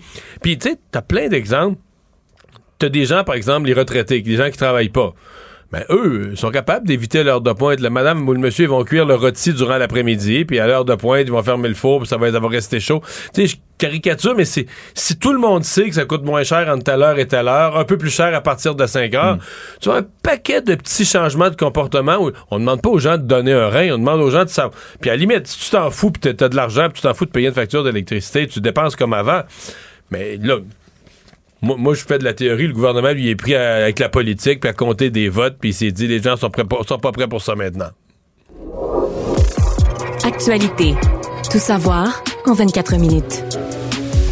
Il y a un partenariat en différents corps policiers aujourd'hui qui a frappé un grand coup de filet. Près de 300 agents de la police qui sont allés arrêter dans les derniers jours 31 personnes en lien avec la pornographie juvénile. C'est une enquête qui avait commencé en automne 2022. Puis là, quand on parle de plusieurs corps de police, c'est ceux de Longueuil, de Québec, de Montréal, de Laval, de Gatineau, tout ça en coordination avec la Sûreté du Québec. Et là, Mais c'est ce qui avait été formé là, il y a deux ans. ça s'appelle l'équipe intégrée de lutte contre la pornographie juvénile. Ça avait été annoncé officiellement par le gouvernement à la suite d'une série de reportages. Puis, euh, je pense aussi que faut pas dire ça parce qu'il faut pas que les gens fassent ça, c'est très mauvais là. Mais les, les, policiers, les politiciens se rendaient compte qu'il y avait plus en plus de gens vraiment frustrés, vraiment choqués qui devenaient, qui voulaient devenir des justiciers, là, tu sais, qui embarquaient. On a encore eu une coupe de cette semaine. Les gens qui font de la justice citoyenne. Eux-mêmes, qui vont sur le web, qui essayent de piéger des gens. Alors, la seule façon d'éviter ça, c'est que les gens sentent que la police la police est aux aguets sur les forums de, de, gens qui font de la pornographie juvénile ou de la pédophilie. Les policiers sont là. Puis je vais aller même plus loin que ça, Mario. C'est une thématique aussi dans plusieurs théories complotistes qui ont émergé dans les dernières années, la peur de la pédophilie, hein, qui revient au cœur des théories ah complotistes. Que les dirigeants plus à gauche seraient pédophiles. Euh, Systématiquement. Ah, systématiquement, les élites sont pédophiles. Il y a un trafic humain d'enfants à grande échelle. C'est c'est tout ce qu'on retrouve souvent dans la dans les, les, complotistes QAnon, il était dit qu'il y avait une pizzeria, euh, sais-tu, à, le combat de ping-pong à Washington. Washington, dans le sous-sol d'une pizzeria. Un le Pizzagate, c'est un peu ce qui a lancé tout ça, mais on, est, on, était vraiment dans ces théories là, Mais il y a des gens qui rient pas de ça, il y a des gens qui sont oh, convaincus que ça existait. Là. Absolument, puis qui sont convaincus que ça existe encore, qui voient ce phénomène-là à peu près partout et qui disent, ben regardez, on voit jamais d'annonces, on voit tout le temps des, des annonces d'enfants qui partent, qui disparaissent, mais jamais d'enfants qui sont retrouvés. Ils vont où toutes ces personnes-là? On, comment ça se fait qu'on annonce jamais qu'on arrête des pédophiles. Mais là, je pense pas que le gouvernement fait ça pour ça, ni la police, mais ça, ça peut quand même venir aider un tout petit peu d'avoir ce genre hmm. d'annonce d'arrestation-là. Donc le 31, dans toutes les régions du Québec. Oui, on a frappé entre le 23 et le 26 janvier dernier, tous des hommes âgés entre 37 et 79 ans, de métiers complètement différents. On écoutait tout à l'heure l'un de nos invités, de la, justement, qui coordonne cette, euh, cette équipe intégrée et qui expliquait qu'il y, a des, y a des professeurs là-dedans. Ben, ça, c'est une classe à part. Là. Ouais. Quand tu as, quelqu'un qui travaille avec euh, les jeunes, euh, le policier nous assurait que dans ces cas-là, on fait une, autre couche de vérification. Euh, dans, dans, le cas présent, il semble pas, il semble pas qu'il a mêlé son travail avec ça, mais il faut, il faut que ce soit. Moi, je veux dire, tu trouves quelqu'un qui travaille quotidiennement avec des enfants, qui soit vite. vite et faire le tour de la question et interroger les jeunes et et et là. Oui, d'ailleurs, c'est pas une enquête qui est complètement terminée puisque dans euh, les arrestations, mais il y a suivi des perquisitions au domicile des gens qui ont été interpellés et là-dedans on a saisi beaucoup de matériel informatique, hein, tout ça pour être capable évidemment de trouver là tout ce qui est là matériel sexuellement explicite concernant des enfants et même qu'on ce qu'on a compris également là, dans, dans cette dernière entrevue, c'est que de cré- création de, de- de pornographie juvénile. Ça peut aller même, c'est pas nécessairement de filmer, prendre des photos, ça peut même être d'écrire des choses tellement explicites à un enfant que ça devient comme. J'ai l'impression que une si t'écris, exemple, si t'écris un guide, là, de quoi faire avec un enfant, comment leurrer un enfant, t'écris des textes, là, qui, euh, ça rentre dans la définition de ce qui est criminel. Ouais, donc c'est un grand coup de filet du côté de la police, puis même là, du côté du SPVQ à Québec. Là, on cherche d'ailleurs à identifier d'autres victimes potentielles de Pierre Bouchard, un homme de 58 ans qui a été arrêté dans ce, dans ce lot-là. Et lui aurait leurré des jeunes, incitation à des contacts sexuels également. Donc le, gars, le corps de police qui recherche cet homme, euh, des gens qui auraient été peut-être des victimes de cet homme potentiel, qui utilisait le pseudonyme Grand Mec QC sur les réseaux sociaux. Donc une enquête qui, qui devrait se, se concrétiser encore plus dans, les, euh, dans les prochains temps. Mais c'est un grand coup de filet de la police. Toujours du côté de la justice, le blogueur antiféministe et grand admirateur du tueur de masse Marc Lépine a été condamné aujourd'hui à un an d'emprisonnement. Jean-Claude Rochefort, lui, à 74 ans, qui n'exprime aucun remords, explique le juge, là, toujours pour des propos. Là, le procès concernait des choses qu'il avait, qu'il avait dit à la veille des commé- commémorations de la tuerie de la Polytechnique en 2019. Là. Il a dit des propos absolument horrible. là. Je vais en répéter quelques-uns, mais il avait invité des lecteurs d'un site sur lequel il écrivait, un blog contre les femmes, où il y avait jusqu'à 60 000 personnes qui le lisaient, Mario, c'est pas rien. Ils avaient invité là, les hommes à aller polir leur carabine pour célébrer la Saint-Marc-Lépine Day. Un- évidemment, Marc Lépine, c'est l'homme qui a fait la tuerie de Polytechnique, tuer des femmes parce qu'elles étaient des femmes. En a fait l'apologie, a fait des montages de photos de, Jean, de, de Monsieur Lépine, de Marc Lépine également. Jean-Claude Rochefort, vraiment, a eu une haine profonde contre les femmes et le juge n'a pas été tendre à son égard, alors que Monsieur Rochefort, lui, souhaitait éviter la prison ferme, se retrouver plutôt dans la collectivité pour purger sa peine parce qu'il avait déjà été reconnu coupable. Le juge a dit vous allez aller en prison parce que vous avez aucun remords. Puis surtout, ça prend une peine sérieuse pour que vous compreniez la gravité de vos gestes. Donc c'est vraiment, c'est quelque chose, Mario, là, Ben, des incitations à la haine comme celle-là. Ben, euh, t'as pas le choix. Là. La prison sert aussi à ça, à faire entendre raison à des gens, mais au moins les arrêter. Je pense que la haine dans, dans cet homme-là, tu pourras plus l'enlever. Il est trop tard. Là. Ouais, à son âge, puis à ce moment-ci. puis- puis- puis pourquoi il est comme ça? Qu'est-ce qu'il a vécu avec, avec une femme ou avec des femmes ou peu importe qui l'a rendu et qui l'a fait virer sur le top comme ça? Mais le, le juge, dans le fond, je pense qu'à cette étape-là, c'est tu dis, faut qu'il arrête de diffuser ça, de propager ça, d'encourager la haine, etc. Donc, la, prison, moi, si je, suis- je suis juge, la prison, c'est bien plus pour ça. C'est bien plus pour son comportement que tu dis, je pense que là, changer le, changer le gars, tu regardes tout ce qu'il a fait, tout ce qu'il a écrit. Euh, mais comment tu peux en arriver à faire l'apologie de Marc Lépine? Je pense qu'il faut que tu en plus d'avoir un côté misogyne euh, failé, je pense aussi que tu as un côté euh, un peu euh, faire parler de soi là. Oui. Un peu euh, narcissique faire parler de soi de dire regarde moi je vais dire de quoi là c'est tellement gros, c'est tellement énorme là, tu sais je vais tu sais je vais je vais vanter Marc Lépine là tu sais euh, Il y, a, il y a de ça, mais il y a aussi également qui fait partie de, là, de la mouvance. Lui, c'est un- une figure de proue de la mouvance sur le web des incels, des euh, célibataires involontaires, qui est un mouvement qui déteste les femmes parce que selon eux, profondément ancré Ouais. dans ce mouvement-là, la sexualité des femmes leur revient de droit et eux de se retrouver célibataires il y a des gens ça, qui sont incel là en tout cas qui, je les défends pas mais qui ont je veux dire, qui ont été rejetés beaucoup là. Ils sont pas nécessairement euh, Ah, absolument. fa- favorisés par la nature. Ils, ont ils sont radicalisés par la suite. Ouais, ils ont vécu une multitude de rejets, tout ça. Euh, puis je pense pas que tous les gens qui vivent ce genre de frustration-là, puis qui rechignent, disons, contre les femmes qui les ont rejetées sur les réseaux sociaux, et c'est une autre étape de dire que t'admires McLépine, quelqu'un qui les a, euh, qui en a assassiné 14. Ouais, et là, ça va t'intéresser, Mario, parce que dans sa défense, le blogueur misogyne a dit avoir écrit par satire, donc une défense qui revient souvent quand on parle. On parlait la semaine dernière de cet homme qui a été condamné également là, pour la, avoir à la haine contre les Juifs, qui disait que c'était c'était de la satire, mais il a écrit des dizaines de milliers de textes sur les Juifs. Et là, euh, Monsieur Rochefort, dans ce cas-ci, lui a présenté une simili-défense de Tintin Oui, oui. Il a présenté même deux des albums d'Hergé en défense parce que dans les montages qu'il faisait de Marc Lépine, armé jusqu'aux dents devant la Polytechnique, c'était extrêmement violent, mais on retrouvait le personnage célèbre d'Hergé. Il y avait Tintin dans ses montages et lui a essayé d'utiliser ça comme défense en disant, ben voyez... Mais mettais-tu vraiment je- Tintin dans ses montages? là? Absolument. Ils ont deux albums de Tintin qui ont été présentés en preuve pour, par la défense. Ça n'a pas vraiment été Aucun retenu. rapport. C'est mon avis, Ouais. c'est comme aucun rapport. là. Ouais, c'est absolument étrange comme défense. Mais bon, donc un an de prison ferme pour euh, Jean-Claude Rochefort dans ce cas-ci. Tout savoir en 24 minutes. Il y a un magasin tout près de notre bureau, Mario, qui va fermer ses portes. C'est le- Plus que tout près. C'est nos voisins. C'est nos voisins directs, le magasin Archambault de la rue Berry qui va fermer. Donc, à partir du mois de juin, ça a été annoncé ce matin aux employés parce que c'est devenu extrêmement difficile d'avoir de rendre le magasin rentable, explique-t-on. Et on, dé- on décrit un peu la détérioration croissante, je vais utiliser leurs propres mots, des perspectives commerciales aux alentours de la place Émilie Gamelin en disant que ça rend impossible le renouvellement du bail qui vient à échéance. Et on nomme toute une liste, Mario, toujours sous des termes un peu aseptisés. On parle de transformation du secteur d'Émilie Gamelin, laboratoire de mixité urbaine autour d'ici.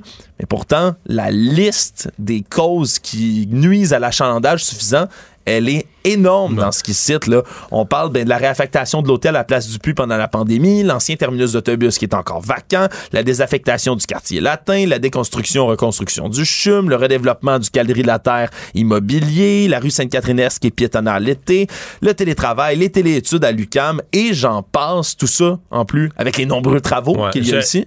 L'ancien député avec qui j'ai siégé à l'Assemblée nationale, l'ancien député qui était dans la circonscription ici, donc qui connaît bien le quartier, André Boulris, ancien député du Parti québécois, a écrit sur Twitter parlant de cette nouvelle qui doit l'attrister, parce que quand même une institution, parce que même quand on avait enlevé là, la fiche du Archambault, là, elle avait été remise au nom du patrimoine de la ville, tellement c'était important. Alors, euh, Boulris écrit Par je ne sais quelle pudeur ou simplement autocensure, Archambault ne dit pas que ce coin est devenu infréquentable, itinérant intoxiqué, camping devant les devantures, pusher, bagarre, quêteux, rue sale. C'est sûr que c'est le terme, c'est ce que je voulais dire quand on parle de termes aseptisés. là. Ils ont beau dire que c'est la détérioration croissante autour, mais c'est certain que le- c'est pas toujours très beau. Puis il y a plusieurs, euh, il y a plusieurs magasins de commerce qui ont fermé là, sur la même rue ici sur Sainte, c'est au coin Berry et Sainte-Catherine-Est, mais surtout la rue Sainte-Catherine-Est ici. Il y avait un Da Giovanni avant, c'est fermé. Il y avait un Amir avant, c'est fermé. Il y avait un presse, euh, il y a- il y avait un presse, euh, magasin de presse qui est fermé. Il y avait le bar L'Escalier, très fréquenté par les jeunes de Lucam, qui est fermé également. Puis tout est placardé, ça n'a jamais été renouvelé. Là. Non, non, ça fait dur euh, le coin, mais c'est un peu le symptôme du Montréal. Tu sais, quand on parle des problèmes de santé mentale euh, laissés de côté, de la détérioration d'un certain tissu social, je peux dire que dans le quartier ici, tu le vis avec des interventions. Tu sais, quand on parle du travail policier, qui devient un travail de travailleur social, de santé mentale, où c'est pas vraiment, tu sais, t'arrêtes pas vraiment des bandits, là. T'es pogné toujours des appels du monde, euh, du monde qui ont fait leurs besoins dans une devanture ou qui traînent dans une devanture, ou qui sont tombés endormis, là, les gens du commerce peuvent plus. T'es là-dedans. Et euh, dire, si, si vous voulez faire votre thèse de, de doctorat ou de maîtrise en sciences sociales sur les policiers pris pour faire de l'intervention, euh, venez-vous-en sur le coin de rue ici, vous avez votre, euh, vous avez votre laboratoire. Économie. Selon des informations qui ont été diffusées par l'assistant virtuel ChatGPT, un million d'utilisateurs ont utilisé le- le- leur service, leur tout nouveau service, en seulement cinq jours, ce qui est assez impressionnant quand on prend en compte ben, le- le nombre de temps, la quantité de temps que ça a pris pour d'autres sites comme ça qui ont... Qui sont d'autres sites à succès, là, qui sont d'autres monstres de succès. D'autres monstres de succès, exactement, avoir eux-mêmes un million d'utilisateurs. Là, Là, c'est un robot conversationnel, l'assistant virtuel, le chat GPT, t'écris quelque chose, il te répond. C'est absolument En ahurissant. fait, tu poses une question, puis ça. Moi, tu sais qu'il y a tellement. Moi, j'ai jamais pu l'essayer. hein. Je suis allé sur le. À chaque fois, ça me dit que le nom, la, euh, ça, la capacité d'utilisateur Ah, est il faut que tu ça, Mario. Tu vas. tu- Faudrait que j'aille de nuit ou je sais pas quand. là. C'est terrifiant. C'est émerveillant et terrifiant à utiliser parce que tu peux le poser à peu près n'importe quelle question. Il va te répondre pour toi. Il va Tu sais que la meilleure, là, j'ai vu des gens qui se sont amis. Pour vrai, là, des gens qui ont utilisé ChatGPT. Et sais-tu quelle question ils ont posée? Vas-y. Tu la devineras pas. Vas-y. Un skidoo, peux-tu laisser ça dans le cours? Puis qu'est-ce qu'il a répondu? Ben, il a répondu une explication un peu technique. Là. une motonneige. Il a compris la question. Il a pas compris la joke de François Pérusse. Mais là. ce qui est complètement fou, c'est que dans quelques temps, il pourrait finir par comprendre la joke de François Pérusse. Mario, si on lui nourrit assez d'informations, ChatGPT continue à évoluer constamment. Donc là, mais là, là, dans ce cas-ci, il a expliqué là, les risques, puis là, de, de- de- de- à l'intérieur, de garder à l'intérieur une motoneige, des intempéries. Donc une réponse comme plus théorique. mais Il a quand même répondu à la question. c'est peut-être à lui que le vendeur téléphone aurait dû s'adresser dans ce cas-ci. Mario, j'ai le goût de. Oui, donc donne-nous les talents de donner des chiffres sur combien ça a pris de, de temps, de mois, de- Ouais. à- à- parce que ça a pris cinq jours à ChatGPT pour atteindre un million. Pour le premier million, mais par exemple, Instagram, ça a pris deux mois et demi. Spotify, cinq mois. Dropbox, sept mois. Puis Facebook, dix. Après ça, Twitter, deux ans. Airbnb, deux ans et demi. Netflix, trois ans et demi. Mais là, attention, faut prendre tout ça dans son contexte. Netflix a été lancé en 99, hein.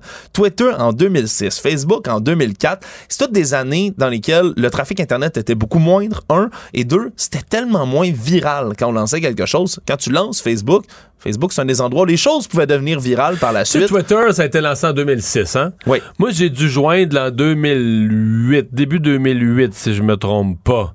Oui.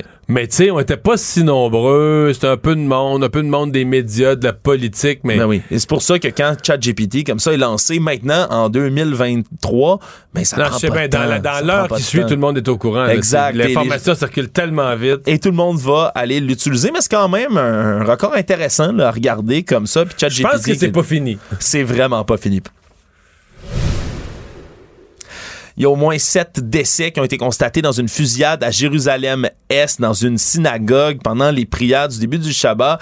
Il y a un homme qui est rentré, qui a fait feu, qui a été neutralisé par la suite. Là, on sait pas trop si c'est par les gens sur place ou par les policiers à ce moment-ci. Mais tout ça survient au lendemain des opérations israéliennes qui ont tué 10 Palestiniens la veille en Cisjordanie. Les tensions sont toujours pas redescendues dans la région. Faudra en apprendre un peu plus sur l'assaillant et ses origines, mais c'est certain que c'est une région dans laquelle là, on n'a pas fini de voir des violences puis une certaine escalade de tout euh, de tout cela.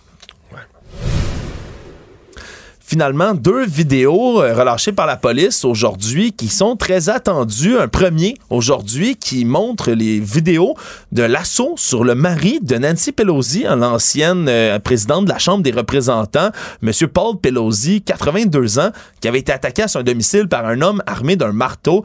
Et la vidéo, Mario, c'est quelque chose à regarder. Ouais, ben moi, j'avais. sais, On s'imagine pas une scène. Parce que dans le fond, ce qu'on réalise, c'est que M. Pelosi avait gardé toujours une communication verbale avec l'individu qui avait Oui. son marteau des mains, mais il l'avait jamais frappé. Non. Et quand il l'a frappé, c'est après que les policiers ont, ont cogné à la porte, ouvert la porte. C'est devant, à quelques mètres, à deux mètres devant les policiers, qui s'est Ouais. mis, à bûcher dessus. Oh, là. absolument ahurissant, là, dans le visage des policiers qui se sont rués sur lui. Monsieur Pelosi qui avait réussi Mais qui ont quand même l'air fou un peu. Donc les policiers, tu dis, OK, euh, dire, ils ont agi en retard. là. Dire, ils ont laissé un homme de 80 Je sais que ça s'est passé Ouais. vite, mais. Puis c'est spécial parce qu'il y a également des enregistrements de l'appel au 911 de M. Pelosi qui a été fait alors qu'il il parle littéralement sous la supervision de la personne qui est rentrée chez lui. Je rappellerai que l'assaillant dans ce cas-ci, là, M. DePape, était rentré, voulait trouver sa femme, Nancy Pelosi, la ligoter et la menacer pour qu'elle avoue tous les crimes commis par les démocrates. C'est un complotiste lui-même, sans quoi il voulait lui briser les rotules. C'est ce qu'il a affirmé aux policiers. Donc, vidéo assez troublante. Et la deuxième, elle n'est pas encore relâchée, mais on l'attend avec impatience euh, du côté de la police de Memphis, où il y a cinq policiers qui ont battu à mort un Afro-Américain. Et c'est, on, on dit, les cinq policiers là, sont limogés, sont inculpés pour meurtre pour l'instant, mais on dit que la vidéo est assez difficile à voir. Ben, L'avocat de la famille euh, de M. Nichols a dit que les policiers les, laissaient entendre que les cinq frappaient à coups de bâton sur lui. Il dit que c'était comme une piñata. là, C'est la métaphore qu'il a utilisée. Donc, ça va être révélé à 18 h. Résumer l'actualité en 24 minutes, c'est mission accomplie. Mario Dumont. Le seul atlas dont vous avez besoin.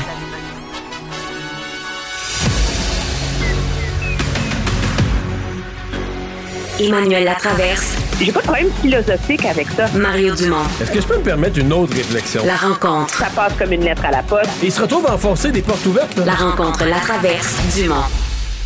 Bonjour Emmanuel. Bonjour. Alors, on va se parler essentiellement aujourd'hui de tout ce qui est ressorti de ce, cette fin de caucus euh, de, la, de la coalition Avenir Québec, du parti gouvernemental. Euh, ça s'est commencé ce matin avec euh, le thème du français. Le ministre Jean-François Roberge qui avait une annonce à faire. on n'est pas pour l'instant dans le trop trop concret, là. Non, non, on travaille là-dessus. Un peu comme le gouvernement Trudeau, là. Euh, donc, M. Roberge qui met sur pied un groupe d'action de six ministres pour s'occuper du français et arrêter d'être en mode survie, mais en mode offensif. Ouais. Mais là, tu as dit un groupe d'action, je suis content, j'avais peur que tu dises un comité puis tu fasses l'erreur et tu es obligé de te corriger. C'est pas un comité, c'est un groupe d'action. Absolument, absolument. C'est un groupe d'action. Ils vont agir. Ils vont se rencontrer deux fois, une fois ou deux semaines. Et euh, d'ici l'automne, ils vont avoir des actions. Mais en attendant, on va avoir une campagne de publicité. Ça, c'est quand même intéressant. Moi, je veux dire, je veux pas être cynique, là, mais ce qui me surprend dans ce qu'on a vu cette semaine, ça vaut pour le français, puis ça vaut pour l'éducation. Généralement, là, quand un gouvernement vient d'être élu, là, ben, ces ministres, ils se mettent au travail. Ils ont des chantiers, ça bouge, on va faire ci, on va faire ça. Là, on arrive avec un ministre de l'Éducation qui prend trois mois à réfléchir à qu'est-ce qu'il a envie de faire, puis qui nous arrive avec une liste de priorités, mais qui ne sont pas attachées parce qu'il faut qu'il continue à réfléchir à qu'est-ce qu'il va faire puis comment il va les faire. Puis là, on a un ministre de la langue française qui dit que ben, faut faire quelque chose, mais qui ne savent pas quoi faire, fait qu'ils vont y penser. Puis là, je dis, ben, coudons, ils l'ont pas préparé, leur deuxième mandat? S'il n'y avait pas un programme électoral, tu sais, je veux dire, c'est comme si euh, mais, bien la mais, mais, à cause de ce que tu dis, ouais. mais à cause de ce que tu dis sur la question de la langue, il y a un aveu que la loi 96 allait pas assez loin parce que, en théorie, là, juste avant de partir en élection, au printemps, au mois de juin, ils ont adopté la loi 96. Puis il y a un aveu que, bon, ben, faut en faire plus. Ben, de toute façon, moi, je pense qu'il n'y a aucune loi qui est suffisante à valoriser et pérenniser une langue minoritaire comme l'est le français dans le contexte de l'Amérique du Nord, puis la dominance culturelle de l'anglais. Là. Je veux dire, tu peux pas dire on va juste passer une loi, on va mettre un gun sur la tête des entreprises pour que le monde y parle français, puis ça va bien se passer, ça va régler notre problème. La réalité, c'est qu'il y en a un problème de valorisation du français. Euh, il est au chapitre de l'enseignement, mais il est au chapitre euh, de, de l'engagement des Québécois aussi à, à à préserver le français. Moi, je veux bien qu'on critique que Montréal s'est anglifié, c'est la faute des immigrants, c'est la faute des étudiants McGill, mais il y a une partie de ça, la faute de tout le monde qui a fini par accepter de se faire servir en anglais dans les magasins, là. Il y, a comme une partie du militantisme francophone des Québécois qui s'est perdu, là. Et ça, euh, moi, que le gouvernement se rende compte qu'il faut en faire plus, j'en suis. Puis j'ai jamais été de ceux qui, qui pensaient que la loi 96 allait s'auto-suffire. Mais de un, le gouvernement est coincé avec cette loi-là parce qu'il l'a présentée d'une manière très clivante, où il a épargné la chèvre et le chou pour pas se faire accuser d'être méchant avec les anglophones. Mais dans son discours public, il a été hyper clivant, donc il a braqué la communauté anglophone. Puis finalement, promène-toi dans la rue, puis demande aux gens, pouvez-vous me nommer une mesure structurante de la loi 96? Je suis même pas certaine si les gens vont être capables de t'en nommer une on va étendre la loi 101 aux plus petites entreprises. Personne ne comprend ce que ça veut dire. Alors, qu'on ne veut pas toucher au cégep. Donc, tant mieux si on, réfléchit à comment faire, puis quoi faire dans les universités, mais même le ministre de la Culture, là, a dit qu'il faut qu'il commence à avoir des données sur, le pas trop, là. les plateformes. Ils, ne savent pas trop, mais tu te dis, coudon, il n'y a personne dans ce, dans ce gouvernement-là là, qui a réfléchi à quoi faire avec leur deuxième mandat que là, ils arrivent dans leur deuxième mandat, puis tout le monde se réveille. Ah oui, le français, il faudrait faire plus. Puis ah! là, tout d'un coup, on est bien excité de l'énergie. Fait que là, on parle juste de ça. C'est la nouvelle bébelle, là, euh, tu sais. C'est comme, ça me, ça me surprend. Puis moi, c'est ce que je retiens de cette semaine. Euh, autre, euh, là, il y a un changement d'orientation parce que Pierre Fitzgibbon avait préparé les esprits à ce que progressivement on allait euh, changer la tarification de l'électricité, peut-être en fonction de l'heure, ou en tout cas aux périodes de pointe, l'électricité allait coûter plus cher, puis on le fameux, on partira notre lave-vaisselle, on programmera notre lave-vaisselle pour qu'il parte la nuit. ben là, M. Legault a enterré ça aujourd'hui, ça va être les entreprises. Non, il ne voulait même pas en parler. M. Legault voulait pas qu'on lui parle du lave-vaisselle. Alors, de toute évidence, cette idée qu'il faudrait faire attention à comment on consomme notre électricité a semé un émoi énorme dans la population. Ceci étant dit, blague à part, c'est logique que le gouvernement commence à s'attaquer euh, par s'attaquer à l'enjeu des tarifs des grandes industries. Si le but, c'est de, décupler la force de frappe et de production d'Hydro-Québec pour attirer des entreprises, pour générer de la richesse, ben, il faut que le tarif soit à l'accordant. Puis il faut repenser à ça. On a des tarifs dignes d'une époque où on ne savait plus quoi faire avec notre électricité. On en manque. La logique a changé. Moi, je pense que c'est très sain que le gouvernement lance cette réflexion-là sur la tarification des grandes entreprises et qui lance l'idée d'une logique selon laquelle la tarification va être modulée proportionnellement aux bénéfices. Alors, tu décarbones, puis tu amènes des retombées économiques, paye moins cher que la cimenterie euh, qui est hyper polluante puis qui n'a pas euh, profondément décarboné, si tu veux. Moi, je pense que c'est intéressant comme projet. Euh, tant mieux que M. Legault aille de l'avant avec ça. Mais c'est drôle qu'en même temps, on dise Ah, mais il ne faut pas faire peur au monde, là. on n'est pas rendu là. là. Peut-être qu'à un moment donné, je veux dire, il faut que tout le monde fasse sa part là-dedans. Là. Puis la réalité, c'est qu'une partie de notre électricité, que on la paye tellement pas cher qu'on la gaspille ben oui, Québec. Ben oui. Sauf que là, dans ce cas-ci, le gouvernement, il y avait tous les partis d'opposition, ils demandaient de pas faire ça, de geler les tarifs, etc. Fait que, tu sais, même, les écologistes demandaient à François Legault de faire le contraire du bon sens. Fait que lui, électoralement, puis probablement que dans son caucus, je suis convaincu que dans son caucus, là, il y en a plusieurs qui ont chialé là-dessus, qui ont dit, ah, dans nos comtés, le monde n'est pas même content, l'avait prêt. C'est c'est sûr que la période est pas bonne, avec ce qui vient d'arriver au prix des, des, des, des denrées à l'épicerie, puis une année d'inflation, puis les taux d'intérêt. C'est pas une bonne année pour jouer dans n'importe quelle tarification, je le reconnais, mais je pense quand même que c'est une décision entièrement politique. Probablement qu'on a donné raison à des députés du caucus qui se sont fait le reflet euh, d'une opinion publique euh, pas tellement, tellement chaude d'avoir son compte d'électricité touché. Emmanuel, bonne fin de semaine. Bonne fin de semaine à toi.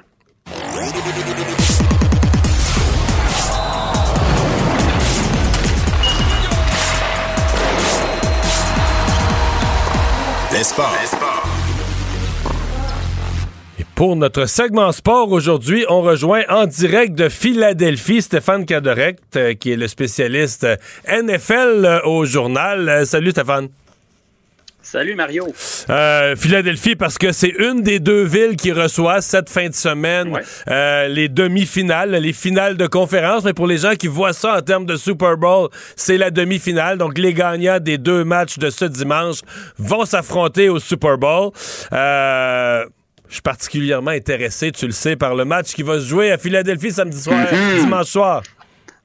Ben oui, t'es Eagles. Hey, écoute, euh, j'imagine que, que t'aurais aimé être là, mais je, je, vais être là pour toi. Tu, je, tu vas être avec moi par procuration, Mario. Je vais peut-être peut, peut pogner Euh, une crise, prendre l'avion à Plattsburgh dimanche matin pour aller te rejoindre. écoute, si c'est le cas, fais-moi signe, mais ça devrait être tout un match. On a deux finales de grande qualité. On ne sait jamais ce que ça donne euh, après en, en termes de- de- d'allure de, match, de résultats, mais chose certaine, tout est là pour que ce soit deux bons matchs. Je pense à Philadelphie, entre autres. On a euh, fort probablement les deux meilleures défenses de la NFL. On a deux grosses lignes à l'attaque. Ça, ce que ça signifie, c'est que ça devrait être un match très, très serré jusqu'à la toute fin. Un match où il n'y aura peut-être pas énormément de points, mais où chaque verge va être gagné durement. Un match un petit peu à l'ancienne, comme on les aime. Ouais.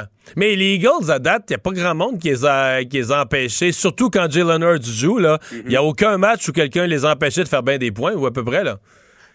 Oui, exactement. Jalen Hurts, euh, dans les matchs qu'il a amorcés et terminés cette saison, une seule défaite. Euh, donc, les Eagles qui ont perdu trois matchs cette année, dont deux où Jalen Hurts était blessé.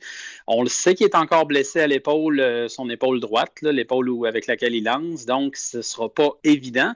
Mais il a quand même montré de belles choses la semaine passée. Il semble pas mal rétabli de sa blessure. Écoute, à ce stade-ci de l'année, des bobos, il y en a un peu partout. Mais Jalen Hurts, euh, c'est un corps arrière qu'il faut surveiller, le numéro un des Eagles euh, dimanche. Très mobile, très athlétique, donc il peut faire des jeux autant avec ses jambes qu'avec son bras. un très bon groupe de receveurs aussi à ses côtés. Les Eagles ont le potentiel de faire des flamèches, mais c'est difficile quand même de percer le mystère de la muraille défensive. mais c'est la défensive numéro un de la ligue, là, celle de, San Francisco. Moi, je vais te dire deux choses sur mhm. lesquelles le match va se jouer. je te donne mon avis. À mon avis, le receveur de passe A.J. Brown, qui était un peu plus tranquille, euh, euh, moins visé la semaine passée, parce qu'on n'avait pas vraiment besoin là, une victoire de 38-7. Moi, je pense qu'A.J. Brown va avoir un match exceptionnel. Et je pense que le, parce que Purdy, le corps arrière des, qui est arrivé en cours de saison en remplacement, le corps arrière euh, de San Francisco, c'est rare qu'un corps arrière recru se rend jusqu'au bout. Et je pense que c'est là que ça va casser, que les Eagles vont le déranger. Euh, pas beaucoup de marge pour un corps arrière contre la défensive des Eagles, qui est à la fois bonne pour mettre la pression sur le corps, mais extraordinaire pour c'est la défensive qui a fait le plus d'interceptions. Ah, moi, je pense qu'il va casser euh, le jeune homme on, voit que tu connais tes Eagles, Mario, personne ne peut le nier. Puis ce qui, est intéressant, tu disais que c'était rare. Non seulement c'est rare, c'est jamais arrivé qu'un corps arrière recru atteigne le Super Bowl. Un corps de première année, on n'a jamais vu ça. Il a même pas un corps de première année. C'est un corps qui est arrivé au dernier tiers. il y a quoi, six matchs, je sais?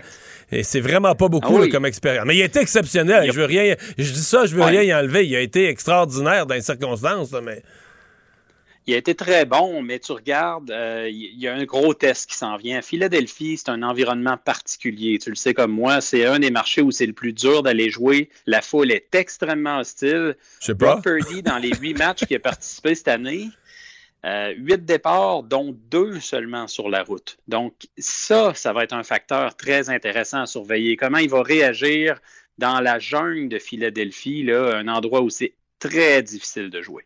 Ouais. Euh, ben voilà. Euh, pour... T'as une prédiction ou t'en fais pas? Oui, ben écoute, moi je vois une victoire des Eagles de façon très serrée. Ça devrait jouer jusqu'au dernier sifflet. Euh, ah c'est un match où vraiment là j'ai ouais, j'ai, hésité toute la semaine, je te dirais. c'est parce que les deux équipes peuvent prendre le contrôle autant de l'attaque que la défense. Il y a des bonnes armes des deux côtés. Deux excellents jeux au sol aussi, il ne faut pas l'oublier. Donc, euh, c'est très difficile. Deux équipes qui me paraissent extrêmement équilibrées, une belle profondeur. Très difficile de se prononcer sur cette rencontre-là. Moi, je suis à 27-20. Je ne suis pas pire confiant. Pas avec ce que j'ai vu la semaine ah, passée ben... contre New York, je suis pas pire confiant. Et euh, de l'autre côté aussi, c'est tout un match, tout un duel de, de quart arrière.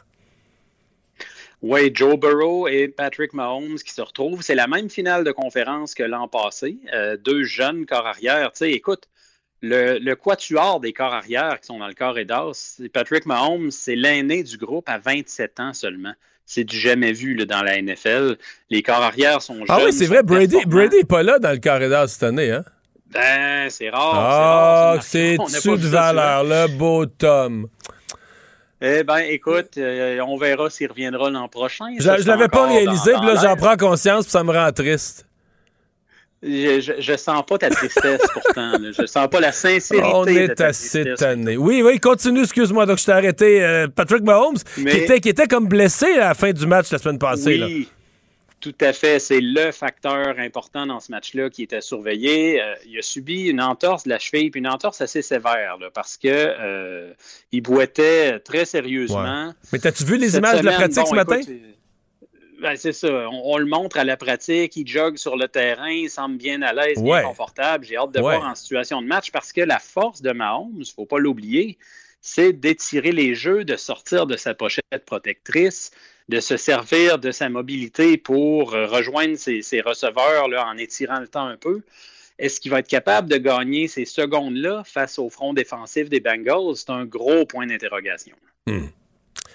Et euh, de l'autre côté, euh, ben, est-ce qu'on peut dire que les, Bengals ont montré, en tout cas au moins en deuxième moitié de saison, une équipe moins erratique? Moi, j'ai trouvé, si j'étais un partisan de Kansas City, je serais inquiet de ça. Là. la défensive est inégale. Il y a plein d'affaires dans l'équipe que d'une semaine à l'autre, t'es pas sûr que. Alors que les Bengals, on l'a vu encore la semaine passée, il y a comme une machine là, disciplinée, euh, défensive, et il n'y a pas beaucoup de failles dans l'équipe. La défense est très sous-estimée. Honnêtement, euh, ça fait des semaines que je dis que c'est une bonne défense. Puis on dirait que lorsqu'on parle, c'est qui les grosses défensives dans cette ligue-là, les Bengals ne reviennent pas nécessairement dans la conversation, mais ils méritent cette, cette euh, reconnaissance-là. En tout cas, d'après moi, les partisans, de, les partisans de Buffalo pensent ça. Oui. Oh oui, quand tu limites les Bills à 10 points chez eux, euh, dans leurs conditions climatiques où ils sont habitués, c'est quand même un bel exploit. Puis les Bengals, ben, c'est une belle machine, comme tu mentionnais. Le point d'interrogation, c'est la ligne à l'attaque. Parce que cette année, on a corrigé ce problème-là. On a amené trois nouveaux partants. Euh, ça a très bien fonctionné pour la majorité de l'année, mais en ce moment, il y a trois de ces cinq partants-là qui sont blessés, qui ne seront pas en uniforme dimanche. Sauf que contre Buffalo, les euh, remplaçants Ont, surpris, ont impressionné tout le monde. Je te l'accorde, mais d'un autre côté, le front défensif des Chiefs est beaucoup plus menaçant que celui des Bills. Avec Chris Jones, le plaqueur, vous surveillerez le gros 95 des Chiefs au milieu de la ligne défensive. Lui, il fait des ravages. Il amène de la pression de l'intérieur. C'est très, très dérangeant pour un corps arrière. S'ils ne sont pas capables de le bloquer, de le limiter, il va, être, il va être en face de Joe Burrows. Hey, je te souhaite un excellent match. Salut, merci. Bye. Merci, Mario. Salut. Casse-tête, devinette, mots croisés. Mario Dumont a la solution à tout. En direct à LCN. C'est l'heure d'aller retrouver Mario Dumont. Bonsoir, Mario. Bonsoir. Le premier ministre François Legault qui a tenu un point de presse aujourd'hui au terme de son caucus. Et voici ce qui allume le premier ministre en ce moment. On a euh, des défis à relever, mais on a aussi des beaux projets. Puis évidemment, je veux revenir sur le projet qui est pour moi le plus excitant, électrifier le Québec. Mario, a-t-il raison, M. Legault, d'être aussi allumé pour faire du Québec la batterie verte de l'Amérique du Nord? Oui, ben, tu sais, quelqu'un qui est passionné de développement économique, alors c'est certain que c'est une. Euh, c'est, à ce moment-ci, c'est une clé. Et le Québec a des atouts, l'hydroélectricité, tout le projet de développement des, des batteries pour les auto électriques, entre autres dans, dans, le centre du Québec. Donc, il y a quelques. Non, il y a des, des bons éléments. Euh, ce qui est annoncé aujourd'hui, essentiellement, c'est par exemple que pour les entreprises, le tarif L, tu sais, les tarifs euh, réduits, le bon marché pour les entreprises, ben ça, ça tire à sa fin. En fait, ça va devenir. Ça va devenir seulement accessible des tarifs avantageux aux entreprises qui vont faire un travail exemplaire euh, de décarbonation, donc de lutte aux gaz à effet de serre. Les entreprises qui vont demeurer polluantes euh, vont voir leurs tarifs d'électricité augmenter, donc vont perdre ces tarifs préférentiels. Et ça a comme remplacé dans le discours euh, ce que Pierre Fitzgibbon avait avancé, le fameux lave-vaisselle qu'on part la nuit, là, mais, ou qu'on programme pour partir la nuit. Parce que là, chez les particuliers, on ne veut pas s'attaquer à ça, dans les ménages. Euh, il faudra le faire un jour. Il faudra le faire un jour. On, veut dire, on paye. on peut être fier de dire c'est nous autres qui payons le moins cher l'électricité en Amérique du Nord, mais on paye tellement pas cher qu'ils s'en gaspillent. Et on gaspille une ressource qu'on pourrait revendre beaucoup plus cher ailleurs. Euh, comment on va le faire quand je sais qu'à ce moment-ci, politiquement, c'est pas très payant. Les gens ont vu la facture d'électricité augmenter, la facture d'épicerie, pardon, augmenter, euh, les hypothèques. Donc, l'électricité, on dit laissez-nous tranquille avec ça pour le moment. Je pense que c'est ce que les députés au caucus ont dû rapporter aussi, là, M. Legault. Hey, ça, ça a mal passé dans le public. Mais euh, il y aura une éducation à faire. De commencer par les entreprises, qui sont des plus gros consommateurs, ça a du bon sens. Mais un jour, à mon avis, D'autant plus qu'il faut le rappeler, nos compteurs intelligents qui ont été installés il y a quelques années, c'était un des buts, de dire un jour, il faudra avoir une tarification intelligente. Et quand la nuit, quand il y a moins de demandes, ben, c'est comme n'importe quoi, quand il y a moins de demandes la nuit, tu peux baisser le prix. Puis les gens qui font leurs affaires de nuit vont faire l'économie, mais à l'heure de pointe, l'électricité coûte plus cher. C'est normal de la vendre plus cher. Là, et bon, mais par contre, François Legault a aucune pression pour faire ça. Les partis d'opposition lui demandaient de geler les tarifs. Alors tout le monde a été euh, de ce côté-là des choses, mais il y a une réalité. Il n'y a un économiste qui va dire euh, que la façon dont on tarifie l'électricité à l'heure actuelle, c'est la bonne. Oui, alors pas pour tout de suite pour, euh, pour les citoyens la pièce. Euh, Québec qui dépose un vaste chantier sur l'avenir du français. Le ministre Jean-François Roberge a dit, et je le cite, on veut pas juste arrêter de perdre, on veut gagner. Mario, c'est tout un coup de barre que Québec devra donner parce que la situation du français en ce moment, c'est assez préoccupant. Ben, le discours de M. Robert sur l'importance du français, euh, l'importance que le gouvernement y donne, son constat par rapport au recul du français, j'ai tout trouvé ça bien bon. Maintenant, les actions, là, tu sais, Mhm. on, forme un, on forme un groupe d'action. Il faut pas dire un comité. On forme un groupe d'action, mais entre ministres. Puis je dis pas qu'il faut pas le faire. Les ministres vont être... Des, ce sont des, ministères qui ont effectivement un rôle à jouer. Donc en les mettant ensemble, ils vont probablement pouvoir arriver à des propositions utiles pour le français. C'est juste que mais il y a la loi 96. Oui, mais là, la loi 96, c'est l'encadrement légal. C'est comme si le gouvernement nous disait, mais compte tenu de la situation du français, c'est pas tout qui s'encadre par une loi. Euh, ce qu'on fait en éducation, il y a des ce qu'on fait en culture, par exemple, il y a des mesures proactives. Tu une loi, ça interdit, ça encadre. Alors, il y a des mesures proactives, des fois, ou des budgets que tu vas mettre à des endroits qui, qui se font pas par une loi. Donc ça, je le, je le comprends. C'est juste que aujourd'hui, on n'a rien annoncé. On a annoncé la formation d'un d'un groupe d'action. Tu sais, je, rappellerai les sages paroles de Pierre Pellado, le, père de notre président, euh, qui avait dit euh, dans une grande rencontre économique, qui avait dit, tu sais, euh, dans la vie, quand tu sais quoi faire, tu pars puis tu le fais. Puis quand tu sais pas quoi faire, tu fais un comité. Il y a un peu de ça. Puis là, tu as un gouvernement qui s'est fait élire en, octobre, qui s'est fait élire en disant la langue, c'est le plus important. Moi, je vais être le gouvernement de la langue française. Puis, quatre mois après, ben, tu sais pas quoi faire, tu fais un comité. Il y, a un peu de ça. Je veux pas être trop sévère, mais il y a un peu de ça quand même dans ce qu'on constate aujourd'hui. En terminant, euh, Mario, les mines au Québec, les villes qui veulent avoir leur mot à dire pour mieux protéger leur territoire, pour limiter l'activité minière. On va écouter ensemble un des responsables de l'Union des municipalités du Québec. Aujourd'hui, on voit de l'industrie minière qui veut venir s'implanter dans des milieux qui sont déjà urbanisés, euh, des, des, milieux où il y a une population, une masse de population, où il y a déjà des activités économiques et sociales. Puis c'est ça qu'on veut préserver dans nos territoires. Elles ont raison, les villes, Mario? Oui, oui. Comprenons-nous, hein, parce que dans la même entrevue, le maire Lozon de Tursault m'a dit Mhm. Euh, on n'est pas contre. On veut du développement minier. On a besoin de ces minerais. Mais il y a deux affaires. Un, euh, on veut, euh, les, villes veulent avoir un pouvoir pour dire ça peut pas s'établir n'importe où. On a des zones habitées. On a des villes construites déjà. on a des zones de villégiature, de loisirs, de tourisme. On a des zones agricoles. On veut, les villes veulent avoir des moyens de contrôler où ça va s'établir. et bon, après ça, la prochaine demande, je te l'annonce, ils vont vouloir des redevances. Parce que présentement, il y a un peu de redevances au Québec, pas tellement, puis aux municipalités, un gros zéro. Alors, c'est certain que les municipalités vont venir avec des demandes là-dessus. Mais oui, elles ont raison, parce que là, des, de l'exploration minière, des claims, il y en a eu énormément. Il y a un intérêt fort pour le minier et ça, ça inquiète le monde municipal à ce moment-ci. Mario, merci beaucoup. Au revoir. Bonne soirée à toi.